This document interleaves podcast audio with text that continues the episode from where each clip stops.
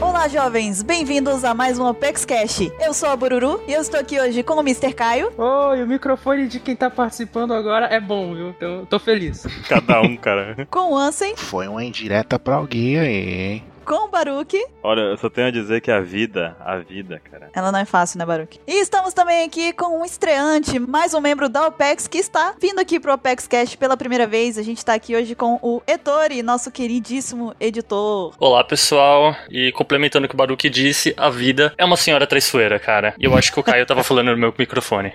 Era do seu. Seu microfone é lindo. Seu microfone é maravilhoso. Obrigado, Tore. Ele poderia estar na pauta de fetiche se ela já não tivesse passado. Putz, passou, cara. Caramba, essa galera querendo dar beijo em microfone. é- o mundo tá ficando perigoso. O mundo tá fidado, né? O mundo tá fidado ao outro. E essa semana a gente vai falar sobre os últimos acontecimentos do mangá, as últimas coisas que aconteceram nos capítulos das semanas que passaram por aí. Mas antes de mais nada, nós vamos para a leitura dos e-mails.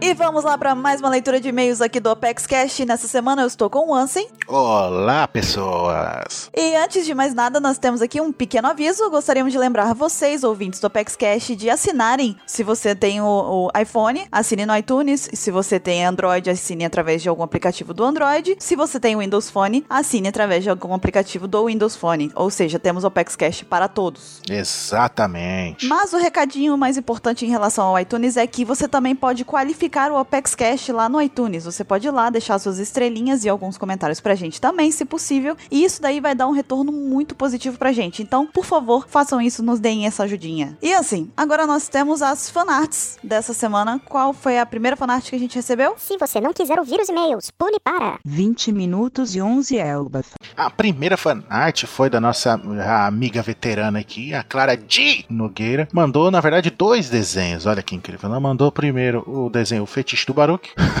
o Baruque todo besuntado de Nutella, no país da Nutella, pelado, né?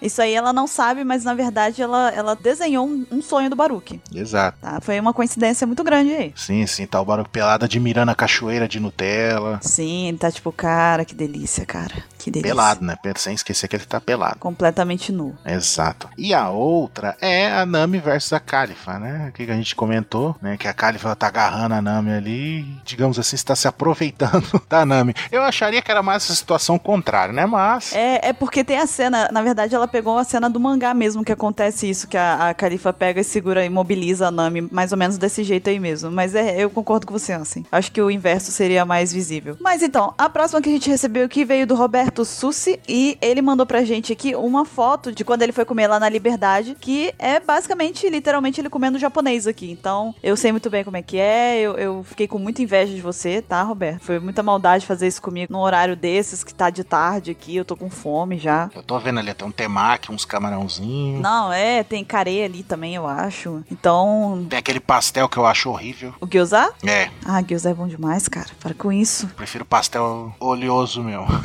Tem aquela sopinha ali que eu acho que é a missô, sopinha missô e tal. Muito bom, muito bom. Tô com saudade de comer japonês. Vou marcar essa semana. E qual é a próxima, Ansem? A próxima foi mandada por Madison Santos. Ele mandou a reação do Brook ao ouvir a sua voz, Buru. Olha só que coisa. Como será que o Brook reagiu? Uma montagem que ele fez aqui, tá aqui um desenho seu, né? Aquele desenho que já fizeram um tempinho atrás, você tontata assim com o bracinho aberto. Uhum. Tipo, toda feliz. É, o Brook, tá? Eu, eu posso pedir para me mostrar a sua calcinha? Ora, Brook, mas é claro que não, seu maluco. E a próxima aqui veio do Nelson Kobayashi, outro veterano já de Apex Cast, e ele mandou aqui pra gente três fanarts, na verdade. E uma delas é a consequência do cast passado. Na verdade, ele tá mostrando aqui num primeiro momento, durante a gravação do cast, que o QT tá falando aquelas várias coisas que vocês escutaram e os nossos ouvidos começaram instantaneamente a sangrar, né? E aí Caio ficou curioso e perguntou por que vocês estão sangrando pelo ouvido. Aí na hora que ele foi editar o Apex Cash, ele entendeu e até adicionou uma frase bem icônica dele, né? Eu odeio minha vida. Então, No final das contas, foi basicamente isso mesmo que aconteceu. Todos nós terminamos a gravação e a edição do Apex Cash 69 com os ouvidos sangrantes. Se continuasse mais um pouco, ia começar a sangrar pelos poros, né? Ah, essa é. Aí ia virar um. Sabe aquela cena do. Tem uma cena de um filme de terror que isso acontece. Agora eu esqueci o filme, mas é, é basicamente isso aí mesmo. E ele também aceitou o desafio que foi feito no cast anterior, que foi o Challenge Fan, que o Mr. 27 e o Baruch fizeram, que foi um desafio para os ouvintes fazerem a- aquela carinha do que delícia, cara, sabe? Com Nutella. Só que ele levou o pé da letra mesmo, e realmente pegou e desenhou a carinha de que delícia, cara, com Nutella. Ele até ensinou, tem ali a, o passo a passo de como fazer isso e deixar a sua torradinha muito mais safadinha, né? E a terceira fanart dele aqui foi, na verdade, uma representação do Oda criando o One Piece, desenhando, né? O One Piece. Mostrando pro assistente dele. Ele tá lá segurando um desenho da Nami com a Robin, assim, tipo, que seria o fetiche dele, com o nariz sangrando, tipo, e o, o assistente dele lá preocupado com aquela gotinha, tipo, puta cara, tá bom, né? Que medo. E o Mr. 27, oi, oi, oi. Falou, né? 27 também não é um cara dos fetiches, não, né? O cara é uma pessoa íntegra, pura pra caramba. Pura maldade. Aham. E qual é a próxima, Ansem? A próxima, olha só que incrível. É a nossa ex-parceira aqui, né? A Marcélia Cecilita. A Cecil, belíssima Cecil. Agora com 18 aninhos, né? Antes era no- mais novinha. Ela mandou aqui um desenho aqui, A Era dos Safadões. Cara, esse desenho ficou muito foda, na moral. Na moral, tá todo mundo assim com o traço assim muito louco, estilizadinho assim. Aí tá o Mr. 27 tipo divano assim, jogando florzinha pra todo lado. Que tem todo lambuzado de acarajé, né? Aham. Aí tô eu ali de, de, de short, sem camisa, com a revista do Capitão América na boca ali. Você tá muito sensual, Ansem. Ah, Queria só adicionar isso aqui, mas você tá muito sensual. o Baruque ele já, já começando a tirar a roupa já. e você deitadinha ali com, com a roupinha de gueixa, ali com o lequezinho, tipo só. É, tô com aquela cara daquelas meninas de anime, né? Que ficam. "Oh, oh, oh, oh." Ficou muito bom, Cecil. Muito bom. Nossa, perfeito, perfeito. Muito bom, a gente riu demais aqui com isso. E a próxima fanart foi enviada pelo Rafael Lima, na verdade, ele mandou três fanarts também. A primeira foi um pôster do 27 Tons de Cinza, ele pegou lá o pôster do filme 50 Tons de Cinza e colocou o rostinho do nosso querido maluco Mr. 27. Ele mandou também aqui o Sandy ouvindo o cast de fetiche. Aí ele tá ouvindo a minha voz e tá lá tipo, ê, todo felizinho, coraçãozinho, sangue, né, saindo do nariz. E aí ele escuta as coisas terríveis e tenebrosas que Ketei disse e aí a cara muda completamente, né? E a gente entende o Sandy, foi a nossa cara também quando ele falou essas coisas. Ouvido sangrando e aquela cara, praticamente. Exatamente. E a terceira fanart que ele mandou foi o golpe da felicidade do Baruque. Ele chega pro Mr. 27 e fala: Ei, 27, você lembra do golpe da felicidade da Nami? Ele, sim, sim, eu lembro. Ele, então toma essa daqui, vai lá e abre o casaco pra ele. Ele fica, Mr. 27 fica chateado. É porque você sabe que o Baruque gosta de andar pelado, né? É. Então já viu, né? É, a gente entende Mr. 27. E qual é a próxima, assim? A próxima foi enviada por Samarone Martins, 24 anos, Cuiabá, Paraná, que mandou aqui os momentos do cast de fetiche, olha só. Uhum. Ele mandou esse aqui, cara, também tá muito bom o desenho, tá tipo só a nossa fotinha assim. Aí tá o Mr. 27, tipo, eu acho que a Bururu devia fazer a voz do Roger. com uma cara de safada, assim. Aí tá você, Buru, com toda carinha, toda kawaii, assim, dizendo, minhas riquezas e tesouro. Se vocês quiserem, eu deixo pegar. que tem também com a cara de, de danado dele, tá? vamos, vamos sair do cogumelo e falar de outro tipo de fruta. Aí eu tô ali falando, ah, que referência. Que delícia de referência, cara. E o Baruch tá pelado, como sempre, Com certeza. tudo lambuzado de Nutella ali caindo em cima dele ali. Ele, Nutella tem pra todos os dias. É bem a cara do, do Baruque mesmo, isso daí. Vocês captaram a essência do Baruque, perfeitamente. Todos vocês. E cheio de coraçõezinhos voando, tudo. E tem um, um easter egg nesse desenho. Que ele disse aqui, ó, PS. Nesse desenho tem 27 corações. E realmente tem, a gente contou. Encontrem todos. Fica aí o desafio. A gente recebeu também aqui uma fanart do Railson R. Braga. Ele tem 16 anos, é de Belém, Pará, e ele tem uma profissão, assim. Ele é admirador da Bururu. Oi, como assim? Que isso? é o quê, rapaz? A como Bururu assim? ficaria- isso é profissão agora? Como assim? Tem gente estudando isso agora? É isso mesmo? Virou tipo graduação agora. Pós-graduado ele. Tá certo. Não, não está certo, não façam isso. Não façam isso. Ele mandou uma fanart aqui do Matheus Putão. Na verdade, é uma fanart do Apex Cash da fanbase de One Piece, que foi quando a gente falou do, do Matheus lá do All Blue e tal, que ele falou que ele ia assumir a personalidade de Matheus Putão. E aí o Railson veio e fez essa fanart muito boa, ficou muito bem desenhada aqui, muito bacana mesmo. E ele deixou uma observação falando aqui que o nome da fanart era pra ser Matheus Putão e suas dançarinas. Aí ele ia desenhar o Ace e o Mr. 27 atrás. Só que ele ficou sem espaço no papel, por isso ele decidiu trocar as dançarinas por um pote de Nutella. Porque afinal de contas, quem precisa de dançarinas quando se tem um pote de Nutella? É justo. Eu acho que seria mais legal se tivesse as dançarinas com Nutella. Ah, Ansem, você sabe pegar o, o ponto positivo das coisas, Ansem. Você, você é um menino aproveitador. Eu, Tá vendo? Somente, somente, Ansem. Precisa ser estudada. Daqui a pouco vai começar a aparecer também aqui. É estudioso da mente do Ansem. É, olha aí, tá vendo? Eu acho que a gente vai criar uma nova série de graduações. Vai ter gente tentando, tipo, se especializar em psicologia pra entender o 27, por exemplo. Sim, sim. Né? Vai ter talvez é, um tipo de graduação aí, teoria da referência, pra aprender a, a captar as referências como Ansem, talvez, quem sabe. Olha aí, eu achei legal isso daí. O pessoal podia mandar pra gente depois por e-mail, pro próximo Apex Cash, quais seriam as matérias de graduação da gente, se, se a gente fosse matéria de faculdade. Seria interessante. Não, e um negócio engraçado que eu falo durante o cast, mas quando eu falo a minha profissão, o pessoal dá risada, acha que eu tô brincando. É verdade, ninguém acredita. Né, pergunta assim, Ansem. Eu falo, ah, eu sou biomédico, sou um cientista. Aí o pessoal, kkkk, muito boa. Aí eu, tô falando verdade. Porque ninguém acredita em mim. Eu trabalho no laboratório, mas ninguém acredita. Ah, tá bom. Então agora vocês que vão mandar pra gente quais seriam as nossas matérias, se nós fôssemos matérias a serem estudadas pra vocês virarem profissionais nessa área. Exatamente. Então, assim, qual é o primeiro e-mail que a gente tem pra essa semana? O primeiro e-mail foi enviado por Michael Douglas. Caramba, não tem um, ar- um ator com esse nome? Né? Agora você falou, realmente me. Olha a referência, hein? É verdade, existe Michael Douglas. Ele ainda esteve no Homem-Formiga, por exemplo. Ah, ele era o Hank Pym, é verdade. Olha aí, tá vendo? Tá, fica então, eu vou começar de novo. Então, o e-mail foi enviado pelo Dr. Hank Pym. Perfeito, ok. Que honra, né? É, exato, um cientista muito. uma das maiores mentes da- do universo Marvel. Ele diz aqui: Olá, pessoas da OPEX. Meu nome é Michael Douglas. Eh, Sou de venda de nova. Sou de venda de nova imigrante. É o nome da cidade? É venda nova do imigrante, é daqui do estado. Ah, não sabia que tinha cidade chamada Venda. Um companheiro, um companheiro de estado, meu. E tenho 19 anos e sou meio que um assistente administrativo. Olha aí, ó. ele não tem aquela profissão nova, né? Tem a profissão normal. Ele é meio que um assistente, né? Ele deve, tipo, às vezes ele é, às vezes não. Não, você sabe o que, que deve ser? Porque ele tá falando meio que um assistente administrativo. Que alguém da família dele, o pai ou a mãe, deve ter essa empresa, né? E ele é obrigado a trabalhar na marra. Olha o Ansem teorizando sobre a profissão dos ouvintes agora. Você, você não tem limites, Ansem. Eu, é, não, eu já passei por, por essa situação já, então eu sei como é que é. Então eu sinto a sua dor. Ele continua aqui. O cast ficou muito bom e o engraçado queria falar algo e lembrei sobre o Luffy, onde o Oda disse, acho, né? Ele tá dizendo acho, em um SBS que o golpe da felicidade da Nami só funcionou por influência do Zop quando ele tava sozinho em Amazon Lily e o golpe da Hancock não deu certo, pois o Luffy não tem interesse nas mulheres no presente momento, deixando a entender que possa vir a ter no futuro. O Enzo está certo, é o que ele disse aqui, não sei o que estou falando. Outra coisa era que em Amazon, na Amazon Lily, né? A Margaret F realmente queria cortar aquilo do Luffy, pois quando ele acorda, ele fala que aquilo de pendurado era meio que suas pernas são seus guintamas. A gente até comentou isso daí. E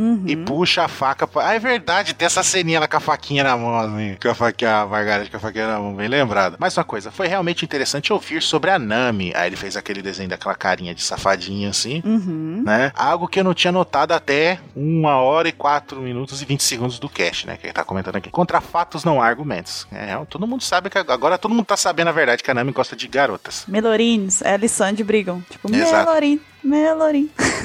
E mais uma coisa, ri muito com o Enzo revelando casos do Mr. 27 com cosplay. esse foi uma apagação de mico, esse cast que foi inacreditável. E ele manda um PS aqui. Entendo o sofrimento do Mr. Caio de ficar 10 horas em frente ao PC trabalhando. No meu caso é com planilhas. Se por algum acaso desse mundo pequeno nos esbarrarmos, Mr. Caio, eu te pagarei uma coca. Fica aí o recado pro Mr. Caio, né? Que você tem uma coca garantida se encontrar com o Hank Pym por aí. Com o Hank Pym. Olha, Mr. Caio foi convidado por Hank Pym pra tomar uma coca, tá vendo? Muito chique isso. Chique demais. E o outro e-mail que a gente recebeu aqui é da Clara Jean Nogueira. Ti! E ela mandou aqui falando o seguinte: Olá, OPEX, Clara de Nogueira aqui. Tenho que admitir que levei um susto com o início do Cast 69. Fui pega desprevenida e demorou um pouco pra cair a ficha da situação. Aí ela, a, a Clara, ela tem uma, uma tradição nos e-mails dela que ela sempre manda comentários da mente dela, tipo a lá Deadpool, sabe? Aham. Entre parênteses, assim, ela Aquela ca- as caixas de, de mensagem de pensamento. Exato, ela conversa com ela mesma. Então eu vou tentar aqui faz- demonstrar a conversa da mente dela com ela no meio do e-mail. Ok. Mas ela diz aqui, a mente dela, no caso. 69, né? Engraçadinho.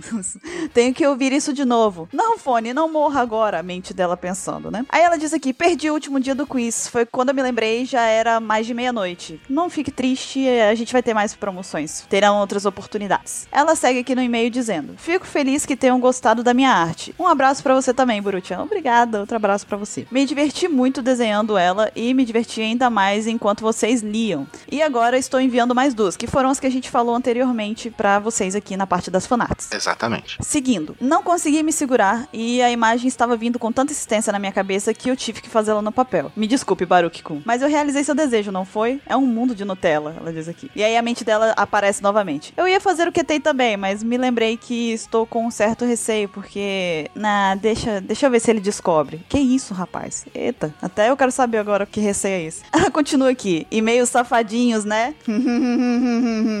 Deuses, vocês estavam impossíveis nesse cast. A gente tava mesmo, fora de controle. Aí ela, ah, Aí Ah, ela continua aqui. Eu sei, agora controle-se, por favor. Ela tá tentando se controlar. Porque a voz da Buru-chan é tão. Ei, ei, ei. Gente, calma, para com isso. Eu fico com vergonha quando vocês falam isso, gente. De verdade. Vocês me deixam encabulada. Eu sou uma pessoa muito tímida. Ela continua. Por que a voz do 27 está tão baixa? Ela pergunta. É porque o Mr. 27, quando ele, ele vai fazer a voz sensual dele, ele tem que abaixar um pouco o tom da voz. Vocês estão acostumados com ele gritando, tipo, ai, o tempo inteiro. Aí a voz, a voz mais pauta de fetiche, ela é mais baixinha, um tom mais, né? Difícil de se escutar. Ela continua. Pois é. Ah, eu também estou impossível. Consegui pegar a música do Neco Mamushi no violino. Olha só que legal, Ansem. Temos uma, uma artista aqui. ela pode fazer uma dupla com o Brook agora, né? Não é? Vai ficar os dois lá, tipo, yo, ho, ho, ho, e ela tocando né, um Nekomamushi. Vai ser, já temos duas músicas pro show deles. Aí ela diz aqui, o que mais que eu ia falar? Ah, ok, amanhã no almoço eu me lembro. Enfim, um abraço a todos seus safadinhos. E PS, um pote de 140 gramas de Nutella durou uma semana e meia aqui em casa. É porque essa casa não é a casa do Baruque, senão duraria meia semana, basicamente. Obrigado pelo e-mail, Clara. E muito obrigado pelo e-mail também, Maicon. Vocês foram perfeitos nos comentários de vocês. Ah, sim, nós temos uma pergunta pra essa semana. Qual é a perguntinha? Então, a perguntinha foi enviada por Denner Amaro. Ele diz aqui: Fala galera da OPEX, me chamo Denner Amaro, tenho 22 anos, sou de São Paulo, capital, e faço faculdade de odontologia. Olha só, vai virar dentista. Sim, não temos dentista em One Piece, né? Acabei de pensar nisso. Não, não, não, eles devem perder dente tomando porrada, alguma coisa assim. né? Então, mas não é o caso. é, cara, esse cast de fetiche foi pesado. Buru, não faça mais essa voz. Nós, marmanjos e algumas melorines. Ah lá, ele- ele embarcou na minha ideia mesmo, olha lá. Corremos riscos sérios de termos sangramentos nasais. Aí ele tá um comentário aqui, né? Que ele tá falando isso, mas só que ele tá com algodão no nariz, porque ele teve sangramento nasal. Me desculpem, me desculpem por isso.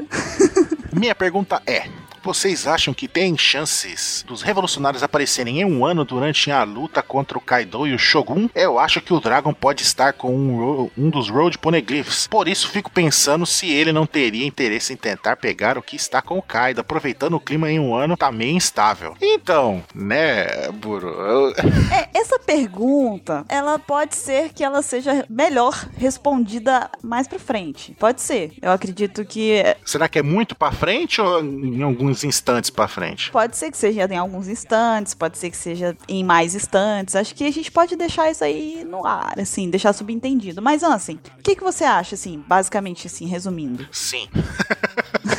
ah, com certeza, com certeza vai ser. Os revolucionários eles ajudam. A Marinha e o governo mundial fala que eles dão um golpe de Estado, mas a gente sabe que eles não são evil. Então a gente sabe, né? Deduz que eles ajudam governos a se libertar do- da opressão, né? Do governo mundial ou de algum tirano, alguma coisa. E o que, que tá acontecendo em um ano? É exatamente isso. Eles estão sendo dominados pelo Shogun, sendo oprimidos pelo Shogun e pelo Kaido. Então nada mais justo que eles ir lá e ajudar o- essa revolução que o Kinemon e o pessoal tá indo aprontar lá. Muito bom, muito bom. E pra encerrar a perguntinha aqui e ele diz aqui: é isso, abração para todos e um beijo para Bru. Na hora que ele termina de escrever isso, ele lembra da sua voz sensual e começa a sangrar o nariz de novo, né? Então ele deve estar no hospital agora tomando bolsa de sangue para recuperar tanto sangue que ele tá perdendo. Desculpem, preciso resolver isso. Até a próxima. Meu Deus, desculpe, Denner. Me desculpe por isso. Não, não era a intenção. Eu prometo que eu não faço mais.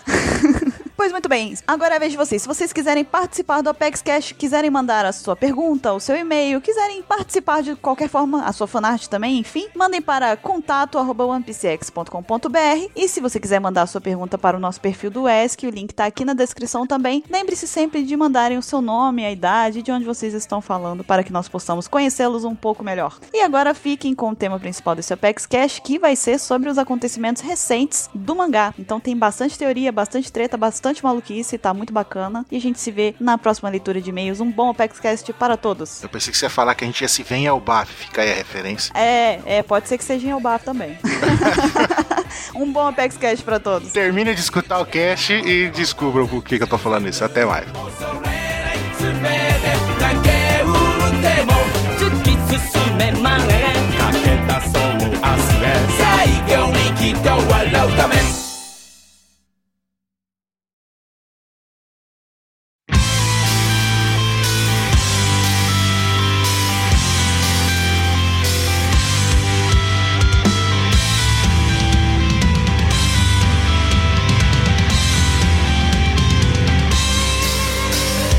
E estamos de volta com o tema principal do Apex Cash, e como nós dissemos anteriormente, vai ser sobre os últimos capítulos do mangá. Por isso, antes de mais nada, fica aqui o aviso: se você não acompanha o mangá, se você não lê, não está em dia com os acontecimentos do mangá, não escute esse Apex Cash, porque vai ser spoiler de graça aqui, vai ser spoiler desenfreado. A não ser que você não se importe de tomar spoiler, senão seja bem-vindo, nós vamos dar bastantes spoilers aqui hoje. E sem mais enrolações, vamos já direto para as tretas. Vamos ter várias tretas, várias teorias. Pena que Mr. 27 não está aqui hoje, porque provavelmente seria o tipo de Apex Cash que a gente teria que controlar ele, que ele ia ficar louco, né? Fique o recado, ele foi convocado. Ele deveria estar aqui, né? Mas o que foi que ele respondeu? Mas eu não estou em casa hoje. É a segunda vez que ele faz isso, não é, Baruque? Legal da parte dele. É a segunda vez, eu lembro como se fosse hoje. Deixa ele, a gente tá anotando, a gente tá anotando, mas tudo bem. Vamos começar já com coisas polêmicas, bem polêmicas. Não é mamilo, gente, calma. Ah. Não, é, então, gente, já foi, gente. A pauta de fetiche foi semana passada, gente. Já tava ficando feliz aqui. Pô, o primeiro cast já vai ter mamilo. Eu falei, eba, Vocês não estão satisfeitos. O tanto que a gente já falou de coisas polêmicas semana passada, vocês ainda querem mais? Sim. Sim. É isso que o povo gosta. É isso que o povo quer, né? É isso que o povo então. Não, o povo também gosta de teoria. O povo também gosta de acontecimentos que estão quentinhos no mangá, por assim dizer. Então, vamos trazer aqui o primeiro deles, que é sobre os Road Poneglyphs. E a gente sabe o que é sobre eles até agora. Nós sabemos que são quatro, São vermelhos. são vermelhos, exatamente. E um deles tá com a Big Mom, um tá com o Kaido, um tá em Zou e o último a gente não sabe onde que tá. O que- outra coisa que a gente sabe também é que eles quatro juntos, eles indicam a posição de Laftel. Eles são poneglyphs que indicam rotas para serem seguidas que levariam até Laftel no final das contas. Acho que o grande mistério até então relacionado com eles é aonde que estaria esse quarto poneglyph. E aí, o que que vocês acham? Pois é, né? Muitas teorias surgiram de mentes caóticas na internet. Você tá falando do 27. É, exatamente. Você falou em é. mente caótica pela internet é 27, cara. O nome dessa, dessa mente é 27. É, exatamente. cara, eu não posso falar nada, bicho. E uma dessas opções aí que surgiram, lo- essa aí é, tipo, muita gente tá falando disso, é que aquele tesouro nacional citado pelo do Flamengo, O trunfo dele. exatamente, supostamente os Tenryubitos têm acesso, seria esse quarto poneglyph vermelho, né? Se você para pra pensar assim, pode ser, né? Porque, tipo, seria uma peça importante pra eles, né? Algo que o governo mundial gostaria de ocultar, com certeza, estaria escondido e seria chamado de tesouro e tal, né? Já que todos os outros estão em posse de piratas, pô. Na real, eu não acredito nisso não, viu? Que seria um tesouro nacional. Não faz sentido, cara, porque se é pros Teinubitos, eles são um bando de demente. O que que eles vão? Eles vão ver a pedrinha vermelha e falar, ah, o que que é isso? Não, mas não é por ter um bito, é pra proteger justamente, tipo, só vai funcionar se tiver os quatro juntos. Então, a marinha deveria, o governo mundial, não a marinha. O governo mundial deveria ter pelo menos um pra poder impedir o- a pessoa de conseguir unir os quatro. Tipo, ter uma influência direta na, na posse completa dos quatro poneglyphs, entendeu? Sim. Acho que aí seria tesouro pros Goroseis, não pros Teonubitos. Então, pro governo mundial. Seria o tesouro nacional, mas, tipo, protegido pelo governo mundial. Uhum. Tu sabe que eu acho que combina um pouco com os termobitos, porque eles têm um jeito meio de ser babaca, né? E aí eles poderiam ter esse ponegrifo e eles ficar tipo assim: ah, a gente tem aqui uma peça e sem ela vocês estão fudidos. Só pra ferrar com os piratas. Exatamente. Ah, então eu concordo. Nesse ponto eu concordo. É, não, e até por uma questão de, de segurança mesmo. Mesmo que não for os Serubitos, cara, o Gorosei tem interesse direto nessas pedras. É. Não seria só isso, né? Vocês imaginam um tesouro, tipo, nacional. Teria mais coisa além desse poneglyph. Não, é uma das possibilidades. Ok, ok. É o que o pessoal tá especulando, como o Caio falou, né? Que é o que muita gente especulou. É muita gente mesmo. Tipo, no momento que anunciaram esse ponegrifo perdido aí, e esses quatro ponegrifos, a importância deles, logo acendeu-se uma lâmpadazinha na cabeça de muita gente falando: ah, é o Tesouro Nacional, pronto. Eu fui uma dessas pessoas. É plausível. Quando eu tava lendo, eu também tive essa impressão. Mas eu tenho uma pergunta. Hum. Se for o Tesouro Nacional, o do Flamengo sabia, né, do, do que, que era o Tesouro Nacional. O do Flamengo, ele, ele tinha um- uma certa relação de parceria com o Kaido. Ele não, de certa forma, não teria como ter acesso pra poder dar isso pro Kaido? Tipo, Não seria interesse dele, já que ele fazia essas trocas com o Kaido? Não. Então, o Flamingo podia estar tramando pegar o próximo do Kaido, nessa parceria falsa dele. Você acha? Se fosse isso, eu concordo com eles. Porque me parecia que era o inverso. Eu achava que, tipo, o do Flamengo seria, tipo, mais um. Fantoche do Kaido, ousado pelo Kaido. É, um submisso ao Kaido, entendeu? Não o inverso. Não, não, não, não. Ele era, ele era, mas o plano do Flamengo é justamente esse: conseguir descobrir o máximo possível do Kaido, acredito, pra depois chegar lá e dar o golpe final nele, seja com a- o Smiley que o Caesar tava estudando, ou aquela, aquela arma do. arma que o Caesar também tava estudando, tipo, tudo aquilo pô, é- era usado em guerra. O do Flamengo tava se preparando pra uma guerra, como o próprio Caesar, né? É, uma coisa é certa, o do Flamingo, ele era subordinado do Kaido, ele era, só que o plano dele era continuar subordinado pra sempre? Não. Nunca. Não, ele não era subordinado, ele, ele tinha uma parceria com o Kaido. Ah, mas ele tremia na base com o Kaido. Tremia. É claro, porque é um cara mega poderoso. Se ele não obedecesse a parceria dele com o Kaido, ele ia se ferrar. De certa forma, ele era submisso, sim. Se ele não fosse submisso, ele não, não teria temor em desobedecer. Mas ele pretendia virar rei dos piratas? Eu não lembro disso É. agora. Pretendia, pretendia. Não, ele pretendia destruir tudo. Nada de rei dos piratas, ele quer destruir tudo. Rei dos mares, foi isso que o Tribal disse. Tá, mas o que o Treble disse não é o que o do Flamengo quer. É, então ele provavelmente ele queria pegar o poneglyph. O plano do Doflamingo era destruir tudo, ele queria causar o caos no mundo inteiro. Ele mesmo fala isso, nos flashbacks ele fala isso, porque ele descobre, ele não conseguiu se vingar do pai dele, ele não consegue voltar a ser Tenrubito. Então vai a pergunta: os quatro poneglyphs vermelhos seriam o caminho pro Flamengo fazer ou criar esse caos que ele buscava? Provavelmente, pode ser, porque ele teria acesso a Laftel. A possibilidade. É, tá. Assumindo que leve pra Laftel, né? Não, é fato que leva. O Inuarashi que Tava com a galera, tava com a tava com a galera. galera ali, eles foram até Laftel. Então ele sabe que precisa desses poneglyphs pra chegar lá. Só que assim, tem um negócio, eu, eu acho plausível o negócio do Tesouro Nacional, mas eu não ficaria satisfeito se fosse o Tesouro Nacional, porque foi uma coisa tão louca, assim, tão na cara, que todo mundo falou isso no dia que saiu o capítulo, cara. É verdade. Foi tão óbvio que até eu pensei nisso. Caramba. Caraca. Ela mesmo se zoando. Ah, bom, venhamos, e convenhamos. Eu não sou lá a pessoa mais bem dotada de teorias aqui, né? Então, É, Justo. pra eu pensar nisso, vocês podem descartar já. Tipo, ah, Bururu adivinhou, com certeza não é isso. É muito óbvio. Ah, eu não fujo muito, não, cara. três veteranos aqui, quem manda o justo é o Ettore, percebeu, né? Já é de casa. Cara, pô, desculpa aí. Continue, tá tudo bem. Sinta-se em casa. Bom, e tem gente também que acha que pode ser que esteja com os revolucionários. Vocês acham que é possível isso? É possível. Sim. Eu tô do contra. Eu tô muito do contra, né?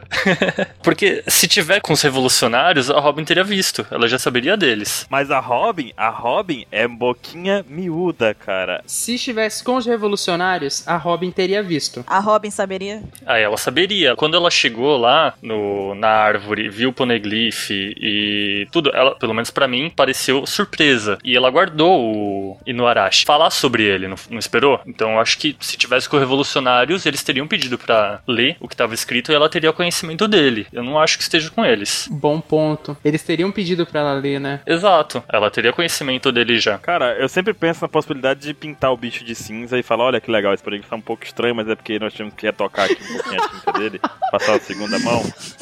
Mas você pode ler pra gente, Robin Swan? Baruch. Aí você tá assumindo que os revolucionários sabem pra que que serve esse poneglyph. É, eu acho que eles sabem pra que, que serve. Entendi. Ah, outra coisa interessante, que o surgimento dos revolucionários foi cronologicamente depois do Roger. Como é que é a história do cronologia dos revolucionários? Que a gente viu isso até no Data Book Yellow. Que eles surgiram após a conquista da Grand Line.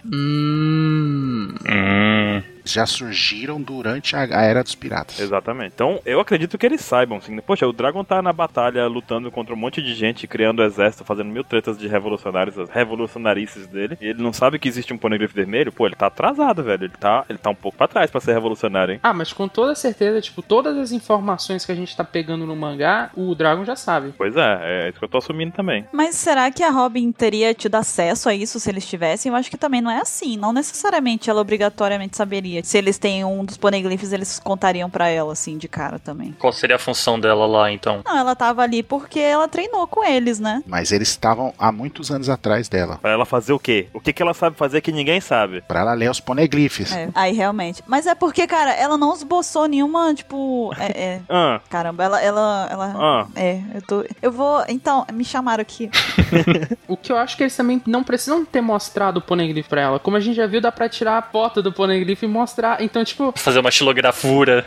Exatamente, mas só que aí ela teria traduzido, ela saberia que era tipo um coordenadas cartográficas, sabe? Exato. Aí ela ligaria uma coisa à outra na hora que ela fizesse a tradução em Zou, de qualquer forma. Eles podem ter feito aquela história que os, os agentes secretos fazem, ou quando você tem um projeto sigiloso, você faz. Quando você quer que alguém colabore com o seu projeto e não quer que a pessoa saiba de todo o projeto, só de uma parte, você manda só uma parte pra ela. Tipo, você vai ter um texto pra traduzir e você- e a pessoa não pode saber do que se trata. Você manda pra ela trechos aleatórios daquele texto, daquela coisa pra ela traduzir, parágrafos aleatórios. Ou pode ser uma coisa mais simples ainda. O Dragon sabe da história e por isso que ele é um revolucionário. É, isso seria bacana também. Será que ele teria o diário do Roger? Diário de bordo? Sim, pode ser. Cara, mas se a Robin sabia disso e ela viu um poneglyph lá, o, o Road Poneglyph lá, e ela já sabe a informação de um deles e daria pra juntar dois, ela não contou, aí realmente seria um negócio meio chato. Mas você- você já viu esse comportamento na Robin alguma vez? Não, eu acho que você está exagerando como você exagera em todos os momentos que se tratam da Robin, entendeu? Então eu vou dar o benefício da dúvida pra ela. Eu não acho que ela saiba. Não consigo dar crédito pra Robin. Eu dou porque é a Robin. Tem um negócio que a gente precisa lembrar também que poneglyphs que apontam localizações não é novidade, porque tem poneglyph que aponta localização de outro poneglyph. Então, se ela lesse um poneglyph que é uma coordenada, ela não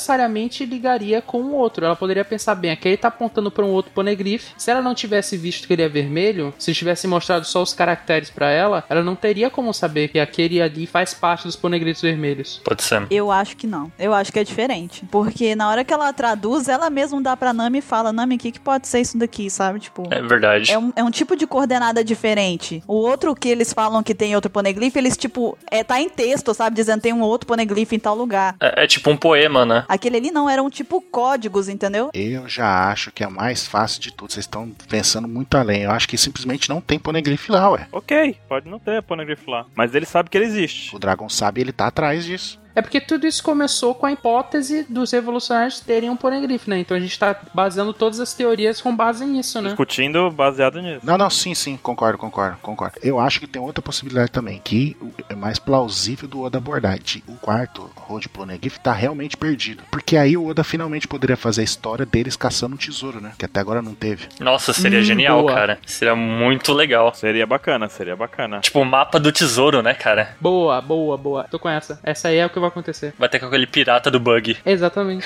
Qual é o nome do cara? É o Pirata John. Pirata John. Vai estar com o John. Tava no braço do Luffy o tempo inteiro e ele perdeu lá na, na O guerra. Bug vai achar assim, vai falar, que porra é essa aqui? Um quadradão gigante, eu não quero isso. Eu quero dinheiro. Joga essa porra fora. Não é ouro. Outra coisa que o pessoal tá falando, mas que pelo menos eu acho que todos vocês acreditam que não é, é que o poneglyph que o Jinbei encontrou Não. seria um vermelho. Ah, não. Isso foi uma zoeira que eu pintei aquela hora, cara. É engraçado que você escreve que é zoeira e o pessoal não lê. As pessoas compram as ideias. As pessoas compram as ideias do Ettore, é. As pessoas estavam discutindo a cor dele na capa, porque disse que o vermelho ficou cinza no mangá e o outro era branco. Tá entendendo a loucura? O que, que uma brincadeira causa? Naquele que o Jimby É. pegou, cara, tá escrito pastel. pastel, de, de flango. flango. O problema não é a brincadeira que causa, o problema é que o pessoal não lê. No post estava escrito que era a gente que pintou e o pessoal, ah, é verdade. Aí não lê, é isso aí, não tem hack da observação. Vão botar a Robin pra traduzir aquele poneglyph lá, e aí ela vai falar assim, então, ó, três ovos, 200ml de leite... Coloca o macarrão na água quente por 3 minutos e está pronto. Quero. Ela vai traduzir, vai. Manda nudes. Manda nudes. Ai, meu Deus. Aí era um samurai tarado de um ano que escreveu isso só de zoeira. Manda nudes. Vai fazer a cara do Momonosuke, né? Ai, meu Deus do céu, cara. Por mim, acabou o assunto aqui. O Monosuke tem aquilo de família, né? E Ansem, antes da gente partir pro próximo tópico, a gente ainda tem uma coisa que tá relacionada com o destino, né, do, dos Mugiwaras ainda, um mistério que acabou aparecendo aí no capítulo da semana já retrasada. Qual seria esse mistério? Qual é o lugar que os logs apontam, né? Que todos os logs apontam no final da, da trilha que os logs apontam, né? Fica aquela dúvida se é ou não é Laftel, que o Inuarashi fala. Ele deixa entender que não é Laftel. Que Laftel é tipo um ponto depois desse lugar, entendeu? Tipo, é um- é um save point antes de Laftel. É, O que tá no mangá que deixa a entender realmente é que, tipo, todos os caminhos que você começa na Grand Line tem aquela história de que cada log post aponta pra um caminho. E no final eles vão se encontrando e fecham numa ilha. Todo mundo, até esse ponto do mangá, acreditava que essa ilha era Laftel. Exato. Sim. Só que pela frase do Inuarashi, quando você chega ali, é que tipo, tu vai ter que refazer tua aventura agora sabendo de todos os mistérios do Poneglifo. sabendo todos os mistérios, não, sabendo que os Poneglyphs são importantes, né? É refazer por causa disso, porque normalmente eles viajam e não estão nem aí pros poneglyphs, os pirata. Aí o cara, puta, a gente precisava saber disso. Até podem estar aí, mas não tem quem leia, né? É, exatamente. Porque é chegar lá, puta, a gente precisa saber da informação dessas pedras pra poder continuar. Uhum. É só que ninguém sabe, entendeu? Aí por isso que tem que voltar e procurar de novo. É por isso que os caras têm que refazer viagem e. Então, eles chegam lá e tá tipo o Toad lá, né? Falando.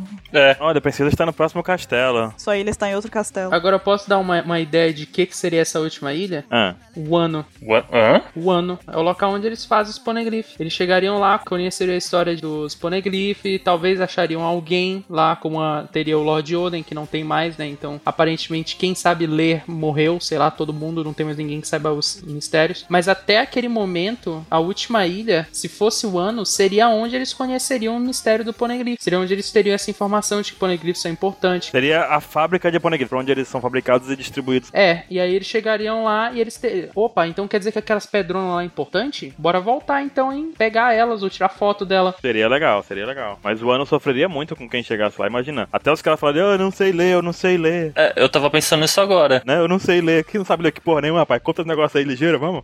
Como é que tu escreve e não sabe ler? Eu, eu acho que seria mais legal, aí já vai evitar de próprio, né? Se fosse o Baf. Porque chegar lá, tal, esse bagulho, ah, não, vamos investigar, vai investigar o cara, mas toma uma machadada no coco aí. Seria foda. Eu quero ler isso aqui, vai ler nada, toma, porque os caras é tudo guerreiro, meio viking lá, ignorante gigante, então quem que vai se meter a besta com, os- com eles? Cara, eu penso, na real, num campo de batalha, bicho. É que pensa o seguinte: tem um monte de pirata, tá todo mundo seguindo pra aquele caminho. Pensa, vamos colocar ah, nessa nova geração, né? O- a galera do Luffy ali, que é tudo bolado e pau pra caralho. Chega na última ilha, achando que é Laftel, aí descobre, porra, tá no próximo castelo. Mas e aí? A gente vai ter que descobrir o que significa os poneglyph. Aí vai tá um monte de pirata frustrado numa ilha. Aquilo vai virar um campo de batalha, bicho. É verdade. Eu imagino assim essa última, esse lugar que vai levar. Vai a zona de guerra. Entendeu? Eu acho que essa última, que diria onde é os próximos poneglyph, né? Que precisa dos poneglyphs, não vai ser a próxima. Vai ser bem mais pra frente. Ah, sim. Sim, sim, sim. sim. Esse eu tenho uma aposta também. Eu imagino que pra instigar as pessoas a buscarem os poneglyphs, pra mostrar a importância deles, quando alguém chegou na última ilha, na última ilha que o log aponta, possivelmente ela já encontrou poneglyphs no caminho. Sim. Não não é possível que ela chegou até o final e não viu nenhum na vida dela, tipo, nunca viu. Ah, mas se ela não tá procurando, É. Mas ela deve ter achado estranho uma pedra gigantesca e falou: olha, eu vi uma outra igual. Ela pode simplesmente não ter encontrado, ponto. Ela passou a, a viagem inteira e não encontrou um poneglyph porque também. Não reparou. Não, é porque poneglyph não fica exposto, né, cara? é, exatamente. Você acha que o Kid tá se importando com uma pedra? Ele quer matar e quer ter tesouro. Beleza, beleza. Mas aí, o cara chegou na última ilha. Pra que ele se importe com essa bendita pedra, tem que mostrar pra ele que tem algum conhecimento oculto escrito ali, de alguma forma. Talvez a melhor forma seja com que ele possa ler o que tá escrito no pornogrifo de algum jeito. Vocês não acham que, tipo, tem que dar uma, uma instigada assim, tipo, é, nesse tipo de pedra tem coisas importantes escritas, mas ó, mais ou menos assim, sabe? Ou é um poneglyph escrito com idioma comum. Isso, exato, exato. Tipo uma pedra de roseta da brincadeira toda, sabe? Um, um negócio tá escrito aqui de um jeito, escrito aqui do outro, e aí vários povos possam ler. Porque o problema do pornografo é esse. Os caras escreveram algo super importante no idioma que ninguém consegue ler. Hum, aí eu acho um pouco perigoso porque aí mais gente saberia ler se eles tivessem acesso a essa pedra da Roseta aí. É. É, desde que ela não entregasse o ouro completo, tipo, só instigasse a pessoa a descobrir, fosse tipo um, um alfabeto mediano da coisa toda, tipo um rascunho do alfabeto, alguma coisa do gênero. Não, eu discordo, cara. Não, eu acho que tá no idioma comum. Senão o hobby não teria tanta importância assim. É. Aí É outra coisa, né? A Robin é, é a única que consegue ler. Então, todo mundo que chegou lá, chegou em- na, na última ilha, fez nada até agora. Realmente tá um caos lá. Não, o que pode ser é que tenha um aviso lá, alguma coisa, um poneglyph do lado, sei lá, tem um poneglyph, aí tem um aviso, tipo uma plaquinha apontando pra ele falando, ó, essa porra é importante, volta tudo. É, sa- sabe o que, que é isso, cara? É aqueles jogos de MMO que tu limpa o mapa, aí quando tu passa pro próximo, tu fala com o NPC e aparecem 30 pontos no mapa anterior, sabe? é, pode crer. Na verdade, é aquelas portas do Mario, que chega assim, precisa de 30 estrelas. Na verdade, é 30 poneglyphs. Aí você não tem, você tem que voltar e. A sorte que são só quatro, né? É. Só, só quatro. Quatro especiais, olha lá. Que estão com pessoas pouco importantes.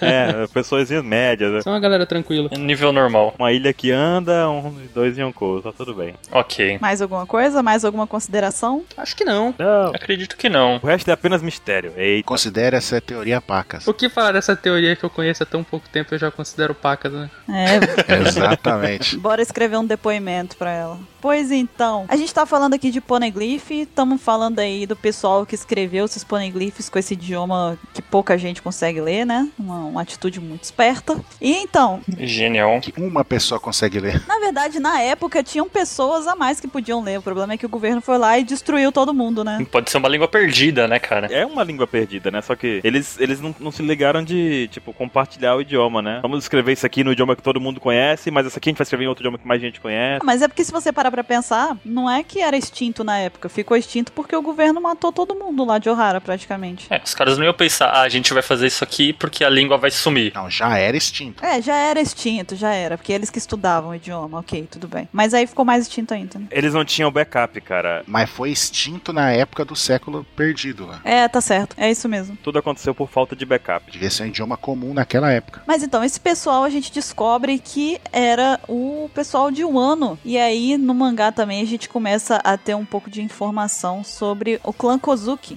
Kosuke. Então, Obrigado, Anse. Essa sua voz é insubstituível. A gente percebe que, na verdade, o clã Kozuki era um povo bem interessante, né? Eles tinham bastante coisa pra acrescentar na história aí de One Piece. E o que, que a gente sabe até agora, Baruque, a respeito deles? Eles eram a galera que fala assim: Ei, gatinha, chega mais aqui na minha marmita. Você quer dizer pedreiros? Os caras que põem um prato de dois metros de altura, assim, de comida. A galera que faz a obra. Levantavam uns muros e pá. Pega esse estereótipo. Pega esse estereótipo. O que, que a gente sabe mais, Baruque? Não se complica.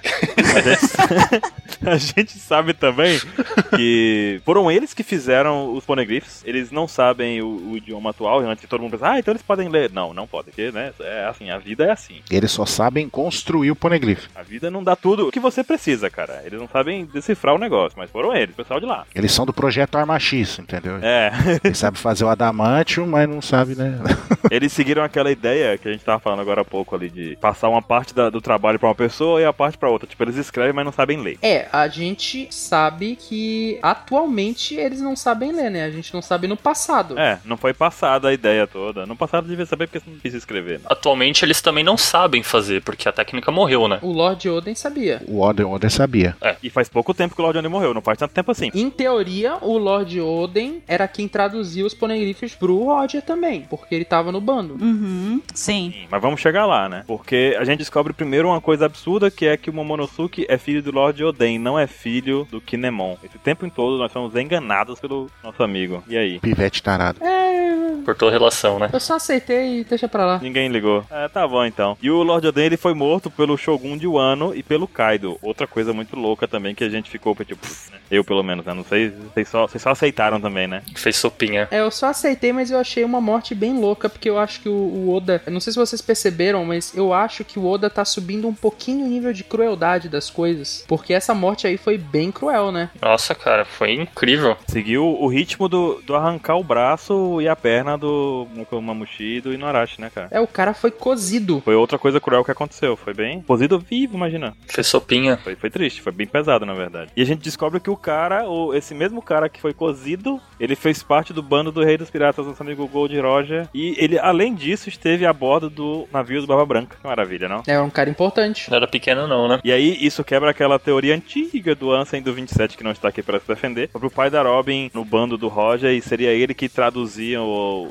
Poneglyphs, né, no caso. A gente sempre imaginou que tivesse alguém que soubesse ler os Poneglyphs no, no bando do Roger, ou o Roger podia ouvir o que estava escrito na pedra, a gente tinha várias ideias loucas, né? Uhum. E a gente descobre que o Oden, na verdade, era o intérprete que tava lá, era Robin do bando, por assim dizer. E eu espero que ele não seja o pai da Robin, né? Ainda não foi confirmado. E isso faz muito sentido com o que o Ray Lee fala. Que ele fala assim: a Robin pergunta lá em Sabald, você sabe a história do século perdido? Ele sim, a gente sabe tudo. Então vocês conseguiram ler o que tá escrito no Poneglyph? Aí ele dá uma risada e fala: não, nós éramos simples piratas. Nós não, sabe, não tínhamos esse conhecimento todo que vocês de Ohara tinha. É, cara. Hum, Ou seja, eles eram piratas, mas não fa- o Orjo Oden não era pirata. Ele era um samurai. É, exatamente, é verdade. De Wano. Era um samurai, um senhor feudal. Ele gostava de aventuras, tipo, ele não ficava satisfeito com a vida naquele lugar e buscava aventuras no mundo afora, né? Foi isso que eu entendi. Uhum, sim. é. a gente também descobre que esse clã Kouzuki aí, ele tem vários aliados, né? Não só os Minks, porque existe uma relação que a gente descobriu aí que eles têm, tipo, de anos e séculos dos Minks com o pessoal do clã Kouzuki, né? Uma relação de amizade. Mas a gente também descobre que eles têm mais contatos ao redor do mundo e que agora eles estão, na verdade, né, correndo atrás desses aliados pra juntar eles e fazer uma, uma grande guerra, né? Mas então não é um clã com pouca influência, né? Eu ouso dizer que um desses aliados talvez sejam